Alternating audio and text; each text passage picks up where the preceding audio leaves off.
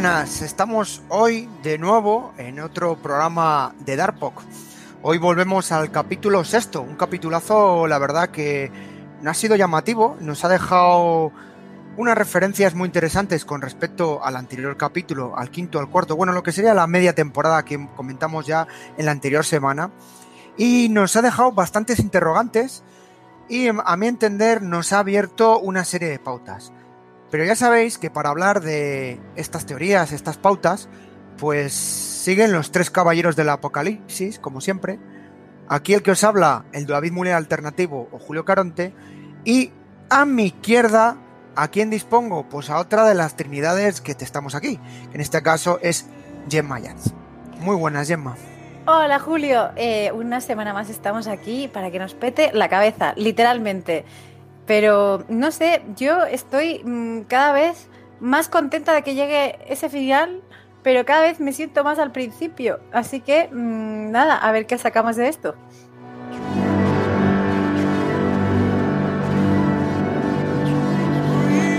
El principio es el final, Elena, y el, el final es el principio. ¿Verdad, Elena? Total. Yo, bueno, he viajado también, como, como las 80 Martas y los 70 Jonas. Y estoy en otro sitio, pero con ganas de, de desentrañar todo, de desenmarañar todo este entramado y de ver el fallo de la matriz y pues todas esas cosas tan bonitas que nos repiten una y otra vez, el infinito es el final, el final es infinito, pero vamos, que ya se acerca al final, o sea que vamos a empezar.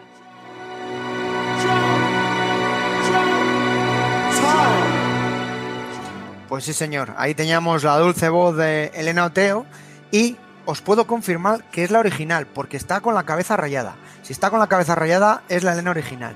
Si no está rayada, pensad que estamos ante la Elena alternativa. Pues sin más, hoy vamos a hablar de un capítulo que curiosamente, eh, lo comentaba, tiene dos nombres y es en Netflix cuando tú miras el título que le han puesto es Luz y Sombra y cuando el capítulo comienza lo llaman Luz y Oscuridad. No sé si es un tema de la traducción, pero bueno, me ha llamado la atención eh, la curiosidad. Es un capítulo que a diferencia de, de anteriores capítulos ha durado 58 minutos. La semana pasada hablábamos que el capítulo había durado una hora y cuatro minutos y otros anteriores habían durado 58 minutos. Por eso os decía que a mí me ha parecido un capítulo donde han mostrado una serie de cartas, como veremos a lo largo de, del mismo, ¿no? Ha sido un poco capítulo de presentación, de tránsito y de de afilarnos los dientes realmente, que es la sensación que tengo. Y sin más preámbulos, empezamos al inicio del mismo capítulo, que empieza fuerte y empieza con el inicio del apocalipsis. La primera imagen que nos visualizan es esa bola que crece sobre Widen, esa bola negra que engloba todo y que hace explotar a Widen. Y automáticamente nos lleva a Jonas, al Jonas, digamos, original, auténtico, no el alternativo, que se encuentra sobre ese cadáver fresco, por así decirlo, de Marta, que está ensangrentado, el hombre bastante compungido, y como nota como la explosión o implosión, eso habría que, eso sería nuestro compañero José Luis, nuestro físico particular, el que nos lo explicaría realmente si es implosión o no explosión, empieza a arrasar todo. Y él sale corriendo, sale corriendo a refugiarse. claro. La primera. correcto, aquí ya es como de, hola, ¿dónde está mi alternativa? O sea, ¿dónde está la pelotita? ¿Dónde está el viaje? Algo mm, empieza a fallar. Y. Pero. Elena, Elena. No, no, claro, pero luego te lo engañan. O sea, no te engañan. Es otro de esos sueños que tienen tanto Marta como Jonas, en este caso Jonas. Entonces dices, ah, que es un sueño. Creyéndote tú que es un sueño. O no. O no. no, no, pero te lo dejan ahí, claro, te lo dejan ahí tú, ah, pues será un sueño, como todos los sueños que han estado empezando toda esta temporada. Claro, yo aquí eh, empieza a, empiezo a mosquearme, ya, o sea, de, y no hemos llegado ni a la intro, ¿sabes? Es como de, muy bien, tema, o sea, vas por el buen camino de la luz, la oscuridad y su puta madre. Porque, eh, claro, si estamos viendo algo que no ha ocurrido, puede ser un sueño, pero sí que es cierto que los sueños acababan teniendo parte de veracidad en, en algún lado o en alguna vida. Entonces, wait, ¿qué está pasando? ¿Por qué me están mostrando un universo que no conozco con un Jonas que sí que está vivo eras el que conocías inicialmente en las dos temporadas primeras. Claro, pero el, que, el que conocía no echaba a correr. Entonces es, me cago en la leche. Y, y bueno, eh, no sé, sigue Julio, porque es que no, Bueno, no pues- tengo más respuestas. Sí, eh, como has dicho bien, todavía no hemos llegado a la intro, ¿eh? Eh, Que por cierto, alguna cosa cambia en la intro, que sepáis, alguna imagen. Y eh, seguimos. Y de pronto, como bien has dicho, eh, se nos despierta ese Jonas, ese Jonas madurito que tanto le gusta a Elena, ese Jonas de Ya 1888. no tanto, ¿eh? Desde que apareció Noah joven, Ha perdido puntos. ya ha perdido puntetes, sí. Bien, bueno, pues eh, se levanta como compugido, ¿no? Como, como si hubiera sido una pesadilla, que es lo que bien apuntaba eh, Gemma, es decir, hostia, ¿qué, qué pasa aquí? Se levanta, se despierta, digamos, y se sienta sobre esa cama, que por cierto me hace gracia la ubicación de la cama, que en 1888 es igual que la ubicación de la cama en el universo alternativo, y empieza a, jugar con la carta, esa carta que en, los primeros capítulos le echaban cara a, a Marta de habías escrito tú, tú sabes esto, y la otra, "Uh, yo tengo ni idea. Bueno, entonces abre la carta y en la carta eh, se oye una voz en off donde va diciendo que se eh, entendemos, bueno, una voz en off es la voz de esta Marta, de que se arreglará todo, que hay esperanza de salir de ese laberinto, de salvarle a él, de salvarse él y salvar a Marta, ¿vale? Pero que eso implica eh, sacrificios para deshacer el entramado. Otra vez con la frase del entramado que estos últimos capítulos ya nos está sacando un poco de quicio. Y vuelve a recalcar otra frase que también hasta a lo largo, principalmente en las dos primeras temporadas, que hay un hilo que lo une todo. Ese famoso lineo- línea roja o línea de. o li- línea- hilo, perdón, de Andrómeda, ¿vale? Y también se vuelve a oír el apocalipsis debe producirse y que son la pareja perfecta. Hasta ahí, bueno, Y, y dice, tienes que dejarme morir para dejarme vivir. correcto. Eh, Mira, eh, yo no sé vosotros, ahora te dejo de Gemma, solamente es una cuestión, una cuestión. Yo no sé vosotros, pero yo no me creo nada de ya, ya me dan igual las cartas, me dan igual todo, o sea, Pues es que iba a decir lo mismo. O sea, claro, él es más falso de somos la pareja perfecta, pero vamos a ver. O sea, de si hemos visto que, que era algo así como que se encontraban, encontraban una medallita, eh, por circunstancias X se daban besitos y, y ya. Pero qué pareja perfecta. O sea, de, mm, de hecho, Gemma, te estabas escuchando lo, yo, lo que yo escuchaba. Si mis firiji firfiti. Es como, ya está, que no. Que Pero- la pareja perfecta es no y Elizabeth. Me, me cuesta decirlo, pero e- es así. Pero es que toda la carta, o sea, de yo la, la- la transcribí entera, porque digo, a ver si me aporta algo de luz. Pero es que según, o sea, es como de, yo quiero que sepas que lo harás, o sea, que, te, que lo arreglarás todo. Vamos a ver, ¿quién se cree que Jonas, siendo el pagafantas de toda la vida, va a arreglar nada? Hay una forma de salir de este laberinto. Sí, explícame cuál. Luego, cosas inimaginables que, que deshacen eh, el nudo. Cosas inimaginables. eh, ya, bueno, más que lo que hemos visto, no me acuerdo. Y, y luego, claro, el apocalipsis debe producirse. Mira, me tienes hablando mal los cojones llenos. Porque mm, ahora el apocalipsis. No, no, no, no, no, no. Ahora, bueno, sí, dale una oportunidad que a lo mejor mola. Luego viene el otro de. Bueno, tú verás. Entonces, ¿qué narices se supone que tiene que hacer Jonas? Claro, este es un tema que nos plantea. Y bueno, ese es el comienzo, es un comienzo cañero. Luego la siguiente imagen se ve a las tres Martas, estas tres Marías, como digo yo, la Marta posapocalíptica, la de la cicatriz, que yo, si me permitís, chicas, la voy a identificar a lo largo de este programa como la Marta de la cicatriz grande, ¿no? La que le cruza la cicatriz reciente. Marta Scar. Y la- Puedes llamarla por su nombre. Marta Scar. Sí. Como el tío de Rey León. Sí, sí, ya, ya. Scarface, luego, eh, llámala Scarface directamente. Scarface. Scarface, ¿no? Y luego eh, Eva. Y se las ve mirando la partícula. Y dices, hostia, si estas también tienen un, un sistema para gestionar la partícula, ¿no? Como en el mundo original, ¿no? La partícula de Dios. Luego, siguiente imagen muy rápida, se ve cómo encierran a Marta, la mete como una especie de jaula en ese mundo apocalíptico, a Adán con la carta y a Jonas quemar esa carta en 1888 con una... bueno, quemando la, la lumbre, ¿vale? Comienzo potente. Ya Ah, dices, bueno. hostias, ¿por dónde van los tiros? Aquí entendemos que, como ya sabemos, están los tres Jonas, ¿no? O sea, tres Jonas que quedan dos Jonas, lo que entendemos hasta este momento. Creemos. No, no, sí, porque Jonas, Adam, Adam tiene la carta y Jonas la acaba Adam. de quemar. O sea que son. Jonas saca a quemarlo. Otros Son Jonas. dos. Dices, ya se ha roto, se ha roto ya la, la línea temporal, ¿no? Que es lo que podríamos decir. Hombre, ya lo, A ya lo priori. hemos visto, ya lo hemos visto con la, la- con la muerte de Mini Jonas.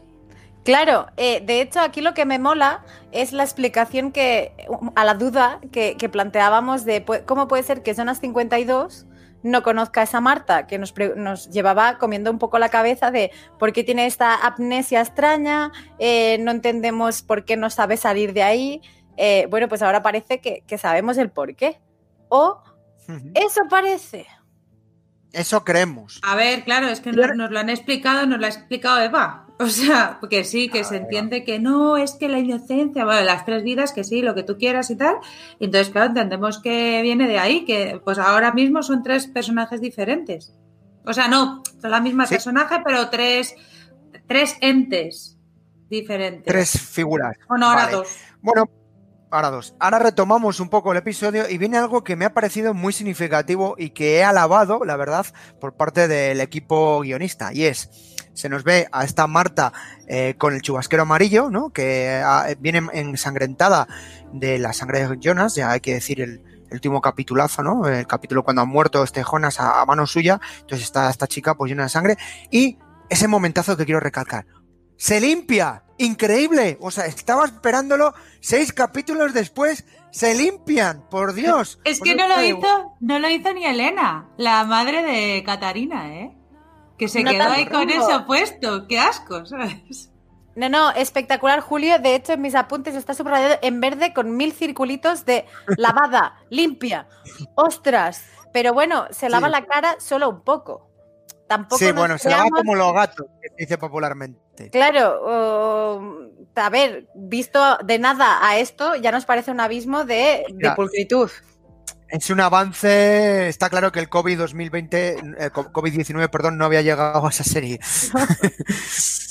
y entonces, bueno, pues la chica eh, lo que se hace, se deshace de, de este chubasquero amarillo que, bueno, tan vinculado a, está la serie, tanto a Jonas como a ella. Y en ese momento, eh, que se acaba de limpiarse un poco de a decentarse, aparece su hermano Magnus, este Magnus alternativo, Magnus Gevilote, por así decirlo, y le pregunta que si va todo bien, porque claro, la ve compungida, la ve llorando.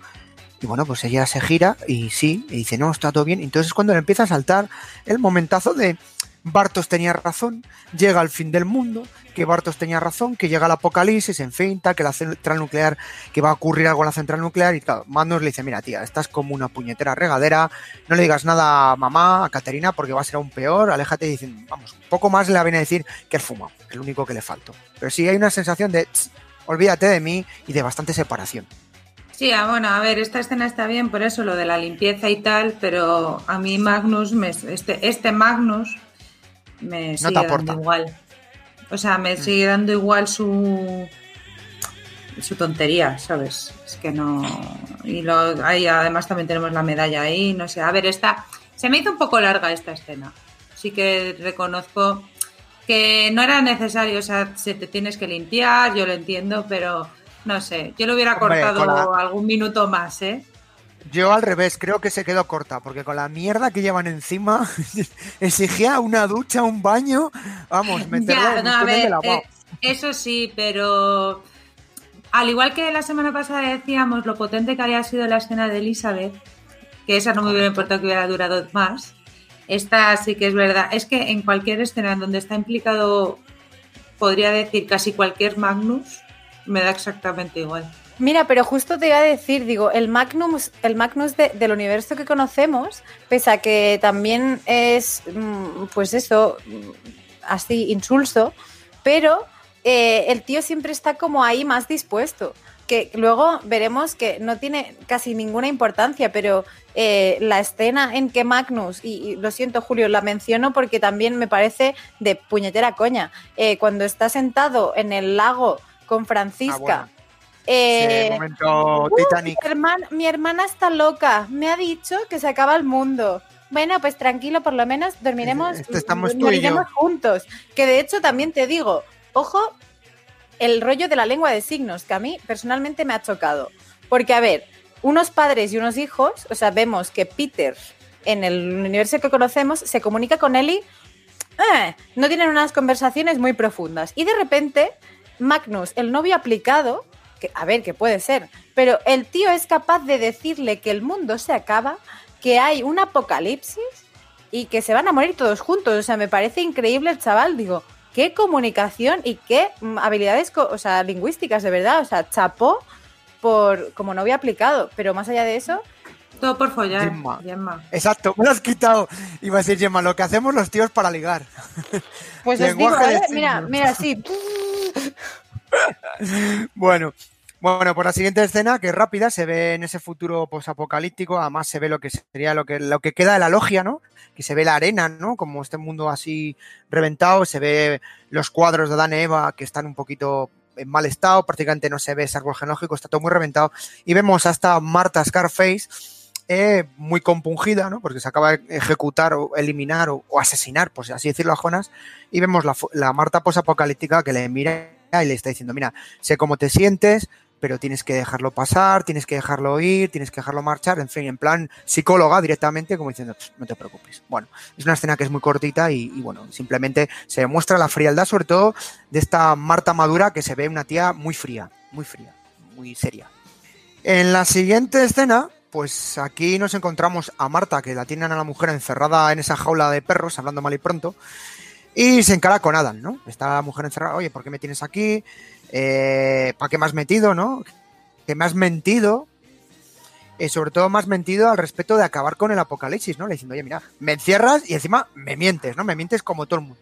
Mira, a mí me hace gracia y ya me lo tomo a risa, de verdad. Cada vez que dicen el me has mentido, eh, me viene a la cabeza primero Hannah, después el tonto de Jonah y luego ahora la, la tonta de Marta, porque recordemos que esta alternativa que nos parecía tan chachi no deja de ser eh, Marta del chubasquero amarillo, o sea, la misma Jonas de siempre, pero en versión Con traje de mm, época. de negro y ya está, pero, o sea, de, claro, de, de negro y después con traje de época, pero es como de que no, que déjate estar de leches.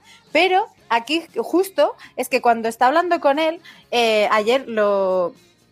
Creo que lo, lo puse con una captura de pantalla cuando estábamos preparando el podcast de esta semana, eh, que el cachivache que veíamos, que decíamos que si parece Doctor Who, que es steampunk, que no sé qué, pues es de una peli que es El planeta del tesoro, que, que la cosa de es que dibujos encuent- animados. encuentran el mismo cacharro y eh, con eso se abre como un mundo y un mapa muy chulo. eh, y era como de, bueno, pues algo así es lo que hace, porque realmente te permite viajar por, por todo el tiempo conocido, que sepamos. Entonces, nada, me pareció un buen guiño que llevábamos semanas eh, dándole a la cabeza con ello y finalmente ha salido. Bueno, pues eh, la situación se pone un poco interesante porque entonces Adam, que está bastante serio, además, la verdad es que cuando este personaje siempre muestra seriedad, frialdad, ¿no? Es un Jonas bastante evolucionado. Espérate que también te digo que si sonríe tampoco lo notaríamos. Sí, no, porque el hombre con la Porque máscara que lleva ahí, no, no, literal, no, no, no quiero ser cruel ni hacer cha- ni hacer bromas, pero es verdad. O sea, yo no e- ese actor no puede reír. Bueno, si se ríe es por debajo, como decimos popularmente. No Como señor oráculo. Sí, sí, efectivamente, la maldad pura. Y entonces le dice que, que sin mundos, ¿no? Que esta organización, esta logia original del relojero, eh, buscaba un paraíso. Eh, la, finalidad de esta organización era buscar un paraíso donde no hubiera muerte, donde se acabará con el sufrimiento, exactamente la, la- la palabra que dice. Pero él se queda así con toda la papa que se dice popularmente dice, dice, el auténtico paraíso es aquel en el que nada existe. Dice, la oscuridad eterna. Digo, ¡buah! Dark. Ahí es donde está Elena en ese momento petando. ¡Dark! Sí, señor, ahí. Y el apocalipsis que ha de producirse en ambos sitios, en ambos mundos, por así decirlo, para que realmente lleguemos a ese paraíso que así entiende Adam. Vale, eh, tú dices, a Elena le peta la cabeza. Yo también lo pensé, Julio, pero a quien le explotó la cabeza después de escuchar esto es a mí. Porque, claro, o sea, ve a Adam, eh, que claro, o sea, llevan este día con el partido de tenis.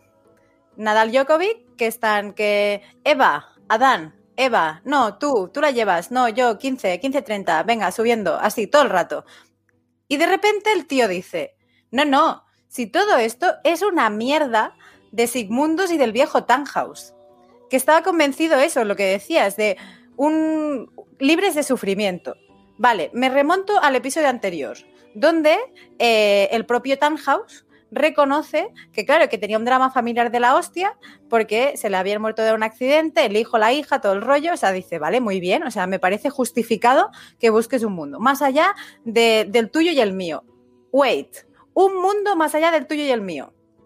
Si conocemos un mundo 1 y un mundo 2, como decíamos, como igual que en Fringe, el mundo azul y el mundo rojo morado, y Julio, como nos ha ido ilustrando a lo largo de todo el podcast, el 3, los tres jinetes del apocalipsis, la caca, la mierda y la porquería, de los tres infinitos, eh, tres Martas, tres Jonas, tres de todo.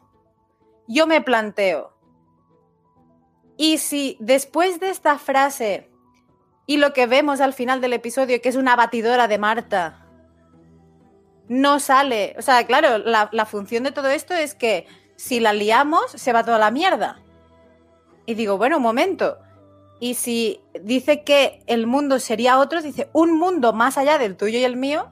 Y si la batidora lo que hace es crear un tercer mundo que cumpliría con la norma del 3 que venimos comiéndonos durante toda la serie y sería más allá del tuyo y el mío. Libres de sufrimiento, pues a lo mejor sería un mundo casi perfecto donde me lo invento, donde Tannhaus no pierde a su hijo ni a su nieta, donde Tronte eh, tiene padre y madre, donde a Ulrich no pone los cuernos nunca a Caterina. Donde un mundo donde ese sufrimiento, que además lo decíamos la semana pasada al acabar el podcast, joder, es que parece que hagas lo que hagas en el mundo que lo hagas, has venido a sufrir. No hay alternativa posible. ¿Y si el tercer mundo es el mundo de Yuppie? Hombre, yo no sé, yo, te compro la teoría, que haya un tercer mundo, además me cuadra y esperando, o sea, incluso te digo que no se lo esperaran ninguno de los dos, ni Eva ni Adam, que de repente apareciera y ya está. Pero luego, tras, tras verla esta serie y que no hemos visto sonreír a nadie, que el tercer mundo sea un mundo de Yuppie, ya no sé, ya no sabría qué, qué decirte. Pero lo de lo del tercer mundo me parece me parece muy muy guay. Además mola, mola como como vemos a Adam completamente ya dice, mira, estoy hasta las pelotas ya y voy a destruir todo y, y- y- porque soy así. Pero pero bueno, pero me gusta mucho tu teoría porque claro, es que no nos cuadra tener dos. ¿Y sabes de lo que me acabo de dar cuenta? Que el relojero es familiar de los que viajan en el tiempo Correcto. de los que quieren viajar, porque es que al relojero nunca le he puesto apellido, o sea, si le he puesto apellido nunca lo he, nunca lo he sabido, entonces, o sea, no, no he sido consciente, entonces, joder, también se cumple el relojero esos tres también, que no, no sabíamos que, o sea, a lo mejor alguien ha llegado a las- en los primeros episodios, pero yo justamente acabo de caer, entonces eh, ya también, ese también se cierra, que ojo, cuidado que tenemos una nieta por ahí que no sabemos si está viva o muerta también. Correcto, que lo hablamos en el anterior capítulo y que os dije, uy, está desaparecida, no ha aparecido el cadáver, ay Dios mío, ¿quién será? ¿Será Charlo? Oh, no lo sabemos. Bueno, pues sí, nos deja un hueco y la opción del 3, que lo hemos dicho desde el principio en esta serie, el 3, el 3 aparece demasiado. Y solo hablamos de dos mundos, así que Eh, espera, La teoría Julio. Un segundo, claro, es que se llama Charlotte, pero no sabemos quién le ha puesto el nombre. Si es House o el nombre ya le venía puesto. eh, eso lo veremos. Y luego hay una pista que sale al final del capítulo bastante llamativa. Bueno, pero pues, bueno, y ahora nos encontramos en el Widen alternativo, ¿no? El Widen, el Widen Silent Hill de las nieblas. Y nos sale el anuncio, nos indican seis horas antes del apocalipsis. Y aquí nos encontramos a Alexander, al director de la central nuclear, hablando por teléfono, no sabemos con quién, podemos imaginarnos en relación al tema de los bidones, de la gestión de esos bidones de sustancia, de esa sustancia, ¿no? Que había ocurrido y demás. Bueno, entonces, en ese momento aparece el Bartos en pollón, porque por así decirlo es la sensación que tengo con este Bartos de este mundo, que es el Bartos en pollón. También ti- tiene una cara de pagafantas que no puede con ella, ¿eh? que lo sepáis, o esa sensación tengo yo. Y aparece allí y con esa cara el hombre también, que yo no sé esta temporada les pasa a todos, que van con la cara así, los pobrecillos de, ay, ¿qué pasa? Y dice el padre, hijo, me están chantajeando, que por cierto no nombra a la amiga de Elena, pero bueno, ya saldrá por ahí. Me están chantajeando y dice, mira, te voy a contar una cosa. Y le enseña un periódico donde dicen que hubo un asesinato en Magdeburgo hace 33 años. Digo, joder, ya estamos con las fechas estas de 33 años. Ay, Dios mío, ¿dónde va a encajar? Y le dice, mira, yo fue un accidente, yo no tengo nada que ver, fue un accidente, yo no sé nada. Bueno, entiendo que en estos dos capítulos espero que nos revelen qué ocurrió realmente. Pero bueno, y le dice, mira, mi verdadero nombre es Boris Nival. Tachan, digo, hostia, Boris Nival. Chan, chan, chan, chan.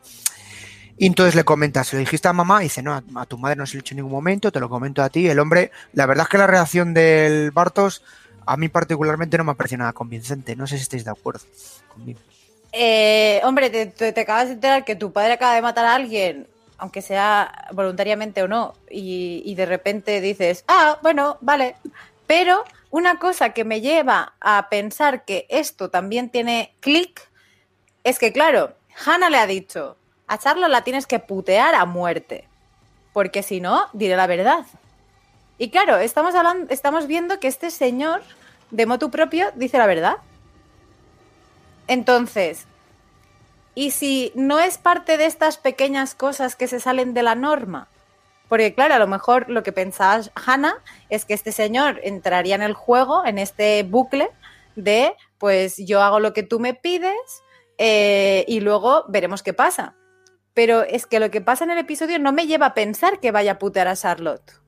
Es que, claro, es que además en el, en el en nuestro universo sí que entra a, putear a Ulrich en este caso. Sí. Ya, pero está claro que es porque tiene mucho que perder, que porque su mujer todavía está enferma, no está muerta.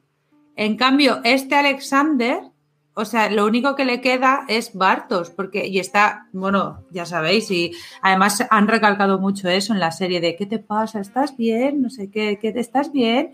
Entonces, él está, o sea, está claro que eh, esto ha cambiado y, tío, a lo mejor, a lo mejor es importante que cambie. Ojalá, ¿no? Para que ya lo veremos eh, la semana que viene, pero pero a mí me gusta este Alexander, que es decir, mira, me están chantajeando, pues ya está, que se lo voy a decir a mi hijo y luego haré otras cosas y tal, porque ya está bien, ¿sabes? Porque yo creo que está agotado. Sí, y ojalá, ojalá haya un que ninguno de los peones que hay por ahí danzando, que luego hablaremos, no, no lo haya tenido en cuenta, ojalá. Mm, bien. Bueno, por la siguiente escena eh, vemos a Charlo que se presenta en casa de Ulrich y le, da el paso, le, abre. Está Hannah súper embarazadísima. Ya os digo que lo comentamos en los anteriores capítulos, en los anteriores programas, de que ya tiene, estará en sus ocho, nueve meses. Y bueno, yo ya estoy por los nueve meses, ¿no? Ya, como me explicaba una vez, si la barriga, la barriga está baja, significa que va a salir el tema. efectivamente tal. Y entonces allí la deja pasar y hay un momento, un escenón, un escenón que sé que es de los que le encanta a Elena, donde se nos ve a la verdadera Hannah, que esté en el universo que esté, cómo se le acerca a la otra y marca territorio cual gata de Ulrich es mío. Es que no solamente dice, aléjate de Ulrich, que esto ya, esto, es como, me cansas. Es que encima luego cuando le va a dar un beso, o sea, ¿por qué Hannah da esos besos tan raros de olisqueadora? sí, de perro. O sea, ¿es necesario que le des un beso directamente al pelo? O sea, no, se supone, hay, hay, hay, dos clases de personas, ¿no? Las personas que dan el beso con el cachetín y las personas que dan el beso con los labios, ¿no? Pues ella es una tercera que, eh, que, saluda olisqueando, olisqueando y, y, es lo, en realidad es lo que más me ha llamado la atención de esta escena. Eh, y, bueno, es que la mirada de esta actriz también se nota un montón. la mirada es brutal, ¿eh? En cuanto entra Ulrich es como, pero es que además le cambia de verdad. ¡Ah! Pues yo no sé, bueno, a ver si vamos, venimos los cuatro, aunque yo... Es que pero todavía puedo salir, ¿eh? Le dice, todavía puedo salir. Y dice, ay, me voy al baño tal, y se pira y Qué grandísima de la gran puta, de verdad. O sea, porque tú decías, la gente que besa con el labio, con el cachete, y ella no, o sea, besa alisqueando y con el puñal en la mano. Sí, sí. Las miradas. La actriz, la verdad, eh, una de los mejores, de diversos actores que hay a lo largo de, esta serie, yo creo que para mí es una de las mejores. Y es una actriz que tiene un lenguaje corporal y sobre todo las miradas. Tiene unas miradas que si pudieras matar con la mirada, esta mujer era una francotiradora de, de primera línea, ¿eh? Claro, bueno, ni a ella ni a. Bueno, a Caterina, obviamente, pero a ella tampoco la hemos visto de mayor. Pero claro, como viajó al pasado. Porque no tenemos sus versiones. No. No hay versión. Bueno, es ya sabéis que yo pienso en alto, entonces yo voy soltando cosas y ya os dejo con el aire yo sí, yo no me lo puedo quedar, yo no me lo puedo quedar aquí. Yo necesito verbalizarlo para que vosotros luego pues hagáis lo que tengáis que hacer con ello. Eh, Elena es una chica, una compañera muy solidaria, que lo sepáis todos oyentes, así que tengáis en cuenta. Bueno, y entonces en esa escena, eh, a Ulrich, que le dice, ¿qué haces aquí? ¿No? El tío, como, en fin, le enseña las pruebas periciales que vienen del laboratorio en relación a las monedas. Y entonces en las pruebas realizadas con microscopio de alta resolución se ve que es el mismo tipo de moneda porque tiene las mismas marcas.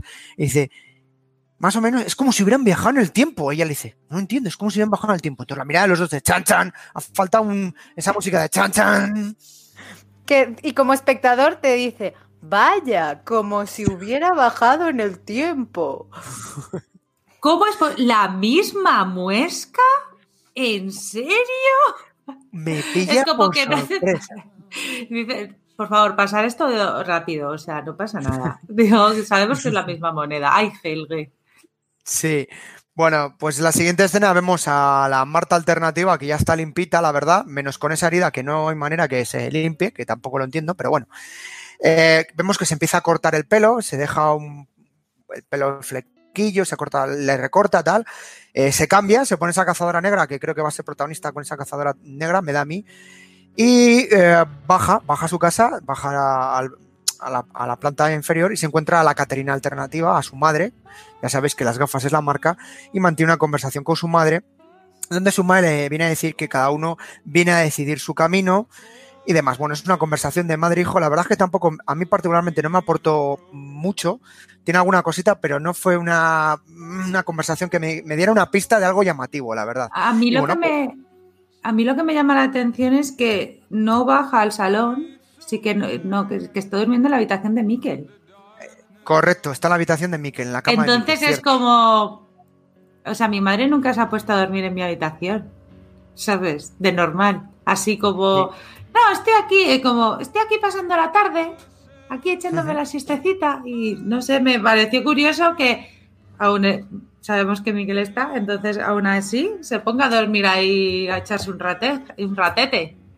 A Sí. mí, de, de esta escena, lo que sí que me llamó, un no la, la atención, pero fue como de Gemma, eh, acuérdate, que de nuevo es el entorno o las circunstancias lo que provocan algo.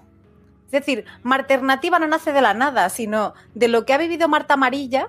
Recordemos, igual que todos intentan evitar que llegue algo, que pase algo, pero aquí de nuevo vemos que el cambio de, imagen, de pelo, de actitud, es motivado por algo que, a priori parecía evitable o que no querían que pasara.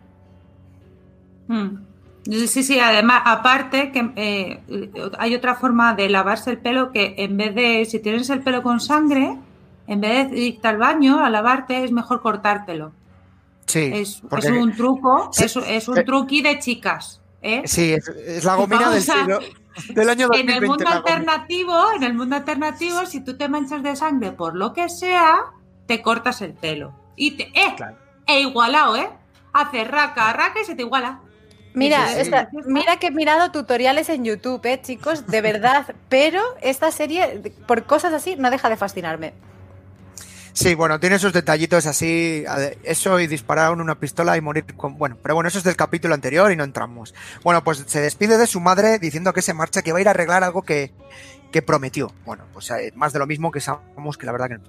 Y luego en la siguiente escena vemos a la Claudia en, este mundo posapocalíptico que entra con este traje, digamos, radiactivo, ¿no? Que siempre tenemos muy vinculado a Regreso al Futuro, por así decirlo. Y bueno, antes de usar el, el- traje, está en este libro, este libro guion, de este libro de juego de rol, porque prácticamente parece un libro de juego de rol que te va diciendo las pistas porque te marca el mapa, te dice, aquí, partícula de Dios. Dije, joder, se lo ponen para tontos, ¿no? Y entonces, bueno, pues se presenta allí y con este traje, ya os digo, radiactivo, y entonces se ve una pequeña bolita muy chiquitina, así como una luz, y una señora que se supone que es física, física nuclear, directora de una central nuclear, ¿qué hace? Pues ir a cogerlo, vamos, me parece una inteligencia total. Y de pronto se dice, ¡quieto! ¡No! Soy un no por ahí. ¿Y quién aparece? Pues sí, señoras y señores. El Jonas, que se supone que estaba muerto. Decimos, hostia, la- ya me han roto otra vez, ¿qué más? Claro, ¿O no? ¿O es el que ha viajado? o no, eh, dos cosas. Primero, eh, esa escena, eh, yo creo que la, la- la semana pasada Elena no para hacer referencias al Señor de los Anillos y yo vi a Gollum. Yo vi a Gollum porque en ese momento está ahí como de el anillo y no puede parar. Y yo digo, pero ¿en qué momento hemos visto que alguien se quede todo loco viendo la partícula de Dios? A ver, loco, sí, loco, cuando ves esa maraña de mierda moviéndose, pero con ese halo de luz, increíble. Pero lo que decías tú, Julio, ¿qué es Jonas? O sea, de, claro, aquí ya mi cabeza hace como eh, un clic de doble vuelta y digo, vale, un momento. Jonas lo teníamos muerto. Pero en ese mundo 2 o mundo 1. Pero empezábamos el episodio viendo que había un Jonas que nos parecía conocido que arrancaba a correr. Entonces, ¿y si ese Jonas que arrancaba a correr no es ese mismo? Y a lo mejor el universo 3 ya se te ha planteado, que luego te dicen que no. Pero en ese momento tú lo ves y dices, "Uh, un momento, porque estás viendo que Claudia es tonta, que es Gollum y que encima Jonas está vivo. Eso o es, efectivamente es el mundo de Yuppie. Yo ahí, yo eh, me fui más simple que eso y dije, vale, me quedo, ya, ya sé de dónde viene Jonas 88. Y ya está. Y, y no, no hilé nada más. Porque como en mi hay varios, claro, claro, como en mi mente hay varios, pues dije, ah, perfecto, me cuadra. Y, y no hice más. También es verdad que era un poco tarde cuando lo vi el episodio. Y entonces, pues, bueno, había que ir. La mente ya no estaba tan lúcida y sobre todo después de seis episodios no lo está, ya os aviso. Pero, pero, pero bueno, yo, yo, yo sí que fui directa, ni pensar en la primera escena ni nada. Yo fui directa a, a- a, bueno, a eso. A- digo, Pues- ah, perfecto, ya sé dónde. Ah, Yo, ya sabéis, yo llevo cerrando círculos. Digo, Claudia Cerrada. Anillos. pues este- yo, exacto. Voy cogiendo anillitos y digo, a este, pues también le cierro. Y le cerré. Así que para mí no, no fui a más. Bueno, pues la siguiente escena, eh, si te pasa como a Elena y o a alguno de nosotros que la ves estando cansado de noche y tal, te peta la cabeza. Por la siguiente escena he de reconocer que es posiblemente de los escenones de, de la, del capítulo. Es una escena que hay que volver a ver varias veces y, y prácticamente grabarla en tu mente porque es una clase de física cuántica, por así decirlo. Y nos encontramos otra vez en el mundo posapocalíptico, en esta sede de la logia, serie, serie digamos, eh, sede reventada, por así decirlo, con la arena tal, donde está Marta Scarface, está junto a las otras dos, junto a Eve y la Marta Madura, y está escribiendo una carta, la carta de Jonas. O sea, dices, joder, se supone la carta que, que había quemado, bueno, pues está escribiendo, bueno, pues ya sabemos dónde viene. Y dime, eh, Gemma. Que, que- que- que me pilla un cabreo en ese momento. O sea, de, de si ya de entrada pensaba que era mentira, ahora es lo mismo cuando te hacen firmar la típica declaración de yo maté a alguien con una pistola en la nuca de pon esto, de tu puño y letra y fírmalo, además de verdad. O tu carta de suicidio, las pelis, ¿cuántas hemos visto que eran falsas? Pues ahora lo mismo. Es que no le hace falta ni punta de pistola, pero ves a Marta 52 y a Marteva ahí como de como si la cosa además no fuera con ellas, porque en la otra vez ya le ha dicho, vuestra relación tiene que pasar. ¿Cómo que la vuestra? Tía Marta, o sea, eres Marta, la que se ha liado con él, eres tú del pasado, pero eres tú, no me jodas. Mira, tienen un pitote, tienen un pitote y es esas cuatro, que, que es que, madre mía, o tres, ya no sé ni cuántas son. Tres, tres, Eh, tres, tres. Son tres, bueno, pero que luego hay otra cuarta por Las tres- ahí. Juan sí, Perro, la- Juan Perro las- enjaulado. Sí, las tres Y- Marías. Sí, sí, no, no, y entonces, claro, te, bueno, es que esta escena, es, o sea, es como, creo, no he entendido nada. O sea, Bueno, pues- empieza con eso, pues sí, no, no, no voy a entrar, ¿eh? No te preocupes, Julio, te voy a dejar que analices. No, no, al revés, al revés, al revés. No, no, no, no, quiero que lo leas tú porque yo no, yo solamente me quedé con una palabra, o sea que tampoco te creas. Pero claro, que empiezas a ver, o sea, ya cuando las ves a, a todas ahí uniditas y dices, joder, es que no están tramando nada bueno. Y ahí es cuando en mi mente aparecía Julio diciendo, esta Marta, sí, Vivi, está, no, no es muy de fiar, ¿no? No, no, ya te digo que no. Sí. Yo os dije en un, en un principio y lo mantengo y, lo, lo, dije desde el primer capítulo y lo mantengo que aquí ninguno es ni blanco ni negro, que son todos grises. Y cada vez lo tengo más claro y mi teoría se me va confirmando. Bueno, pues ahora empieza la parte que os decía un poco filosófica, histórica y física. Eh, Marta, esta Marta de la cicatriz, le pregunta a Eva que por qué sigue vivo Jonas. Si ha muerto, no entiende el por qué sigue vivo Jonas. Y entonces ella le comenta que existe un desdoblamiento en algún punto del bucle temporal y dibuja sobre la arena ese símbolo infinito que ya lo va a definir como ese bucle temporal, ¿vale?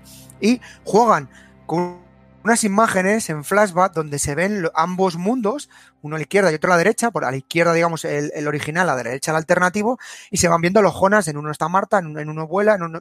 Juega con ese ámbito, ¿no? Es decir, para plantearnos de que existen dos mundos. Entonces dicen que es una única línea, entonces dices, hostia, es una, y sigue el dibujo del bucle, es una única línea que vuelve a encontrarse en un bucle y recalca una única línea pero en dos realidades que se solapan una a otra. Y dices tú, joder, ya me empiezo a perder una línea que se solapa en dos. Un camino muere, en un camino muere, digamos, y en el otro no muere nuestro Jonas. Y, dice, y que ambas opciones se repiten continuamente y desencadenan a la vez la otra. Estamos hablando de un entrecauzamiento cuántico. Esa es la expresión que dice. ¿Vale? Y que Adán, la finalidad o la intención de Adán, es romper ese lazo para romper la vida que lleva. Y entonces señala al, estómago o a la barriga de, esta Marta. Eh, y luego le dice, pero no hay problema, porque Jonas es controlado o dirigido por ella y no puede escapar de ese entramado o ese encauzamiento cuántico o como queramos llamarlo. Y así, en un resumen un poco rápido, he intentado hacerlo lo más simple de lo que he podido entender, porque la verdad, leches, leches de, yo creo que también lo han hecho paliarnos la cabeza a todos de, qué línea, qué línea que me pierdo y tal. ¿Vosotras cómo lo habéis visto, chicas? Esto, eh, esto del entrelazamiento cuántico y tal, que a ver que es muy bonito, pero a mí me sigue fallando algo. Dice que hay dos líneas, dos realidades que se solapan, pues en una está ya muerto Jonas, ¿vale? ¿Y qué pasa con las otras? Eh, a mí no me sale otra más, me salen dos más, porque en una Jonas tiene una carta y en la otra no la tiene. O sea que a lo mejor esto me hace pensar que el plan de Eva a lo mejor no es tan perfecto como, como ella cree, que Jonas no sé qué, no sé cuánto. A lo mejor el, el viaje que ha hecho, de, aunque Marta tenía que viajar y toda esa movida, no sé, a lo mejor ha hecho cambiar a nuestro Jonas del 88 y, y hay algo que no cambia. O sea, hay, hay algo que está cambiando, me, perdón que me he equivocado. Así que no sé, yo, claro, eh, el rato dos, dos, dos y digo, pero es que a mí me salen ya tres. Entonces no puede ser. Y luego otra cosa, ya os dejo. Eh, ay, ¿dónde lo tengo? Eh, espera un segundito. Ay, ah, vale, que Adam no quiere que nazca el niño. Yo tengo que hacer un Julio. Porque, bueno, aparte de lo del apocalipsis, pues voy a hacer un Julio y voy a decir que os lo dije. Os lo dije, pero en pequeño porque, a ver, tampoco, no es el plan principal. Es como el primer desencadenante para que no pase todo, ¿no? Pero os lo dije. Pues yo, mira, eh, cuando, según lo contabas, Julio, me volví a sentir como en el episodio, de verdad. Pero eh, llegué a la conclusión de como, igual que la semana pasada pedías el patrocinio de cuadernos, que cada vez es más necesario, por favor, o sea, este episodio ya mm, casi acabo el cuaderno y no que me quedan dos, o sea, mal, porque luego los papeles se desperdigan. Pero después de dibujarlo, como simplemente de Marta muere, Marta muere, Jonas se salva corriendo, aparece alternativa, todo esto separado por una línea, dos rayas de una única tal y una opción en el que Jonas escapa, Jonas no muere. Una alternativa aparece, Jonas muere. Entonces, claro, es algo así como. Me recordó a lo de la, caja del gato de Schrödinger. De está vivo o está muerto. O sea, pues siento que esta línea única es esta. O sea, de, existen estas dos opciones, pero aquí te las ponen. O sea, igual que el gato, nunca lo llegas a ver. Aquí sí. Aquí te dicen, sí, pasa todo esto, esto pasa así si pasa todo esto, eso pasa así. Entonces, me parece como que lo que nos están planteando, eh, y intenté lo de buscar lo del entrelazamiento cuántico este, y, dije, mira, ¿sabes qué? Que no. que paso, que me da igual. Pero eh, lo veo así como, como en, en plan simplón, sí que me llego a creer que es solo una línea, que es solo un mundo. Pero Que, a aquí ver, se Una línea continua. O sea, la línea- continua sí, pero es que, a ver, o sea, a ver, es que ahora que lo has verbalizado lo de dos mundos, dos tal, tenemos lo de que puede haber un tercer mundo, pero dos realidades que se solapan y estás con el número 3 todo el puto día. De todo, o sea, 33, los tres no sé qué, los tres tititi, los tres ta y son dos realidades. Es que no, o, o, o do- do- dos caminos que se, pues eh, Jonas que no viene la Marta y la del Jonas que sí. No, es que falta uno, tía. Es que a mí, o sea, tengo, o, o estoy loca o el 3 me lo han, es que el 3 no lo han metido hasta en la sopa. Entonces, pues, a, a mí me falta uno. Ahí lo dejo. Y, me- Claro. y nos lo tienen que enseñar a partir del siguiente. Claro, es que, o sea, de- yo me creo lo que me han contado y en dibujo y en explicación lo entiendo. O sea, de como persona que eh, escucha una clase puede ir al examen y aprobar, porque entendido queda y, y está bien explicado. Pero eh, se me escapa de lo que es la teoría de la serie, que es un poco lo que venimos hablando. Claro, ta- también es verdad, bueno, que no, no sé si lo hemos comentado, o bueno, va a ser el siguiente, pero aquí no es como en otras temporadas que te van avisando del apocalipsis día a día o episodio a episodio. Aquí, en, en este episodio, va el apocalipsis a tope, ¿eh? Va de, además de tres en tres horas, nueve horas, seis horas, tres horas, Correcto. tres, tres, tres. tres, tres. Con el trío, las tres, tres Claro. podcasters hablando de la serie. Claro, O sea, que en otras temporadas estábamos acostumbrados a que iban cinco días para el apocalipsis, cuatro días y era cada uno era un episodio, ¿no? O creo recordar que iba así. Y en este de repente era hoy como, tío, pero ¿qué va a pasar ya o qué? Entonces eso también es muy, creo que es muy relevante. Que, que hicieran en tres horas también todos. Es que sí, sí. dos, dos solapadas, una leche, dos. Y, ¿De si no pares de decir tres, tío, de, que no me la, que no me la cuelas. Pero, pero Algo luego, luego, además, hay lo que, lo que decías tú de que Adam trata de impedir que los niños nazcan, es decir, lo que quiere es que esos dos mundos nunca se unan, y la versión de Eva de la misma cosa es nuestros mundos no pueden separarse. Cada paso que da Jonas lo dirigimos nosotros, no puede escapar de su destino, hija de puta, muy bien. Pero claro, eh, estamos en dos polos opuestos. Uno no quiere que se junten y el otro no quiere que se separe. Fin. Hay Pues algo sí, más. la verdad, es- esta escena yo creo que lo estáis puntualizando muy bien y para mí, os insisto, es de la- los escenones del, del capítulo, ¿no? Además es una bomba literalmente en la cabeza, una bomba cuántica, ¿no? Que nos vive, que yo no sé si en vez de explicar nos lía un poco más y ya habéis visto cómo ha apuntado Elena, que, que incluso nos confunde, que yo no sé si es un guiño o trampa que nos han hecho los guionistas o la misma Eva para confundir al tema, porque, insisto, él ya nos está diciendo una- una sola línea continua y que digamos que en algún borde que tiene como errores, ¿no? Como a veces que descarrila, por así decirlo, ese tren. Podríamos explicar. Y hablando de trenes y de explosiones, en la siguiente escena eh, vemos a Jonas, este Jonas que ha aparecido. Qué bien hilas, Julio, de verdad. Gracias, gracias. Son muchos años. un solo hilo, un hilo que continúa en diferentes mundos.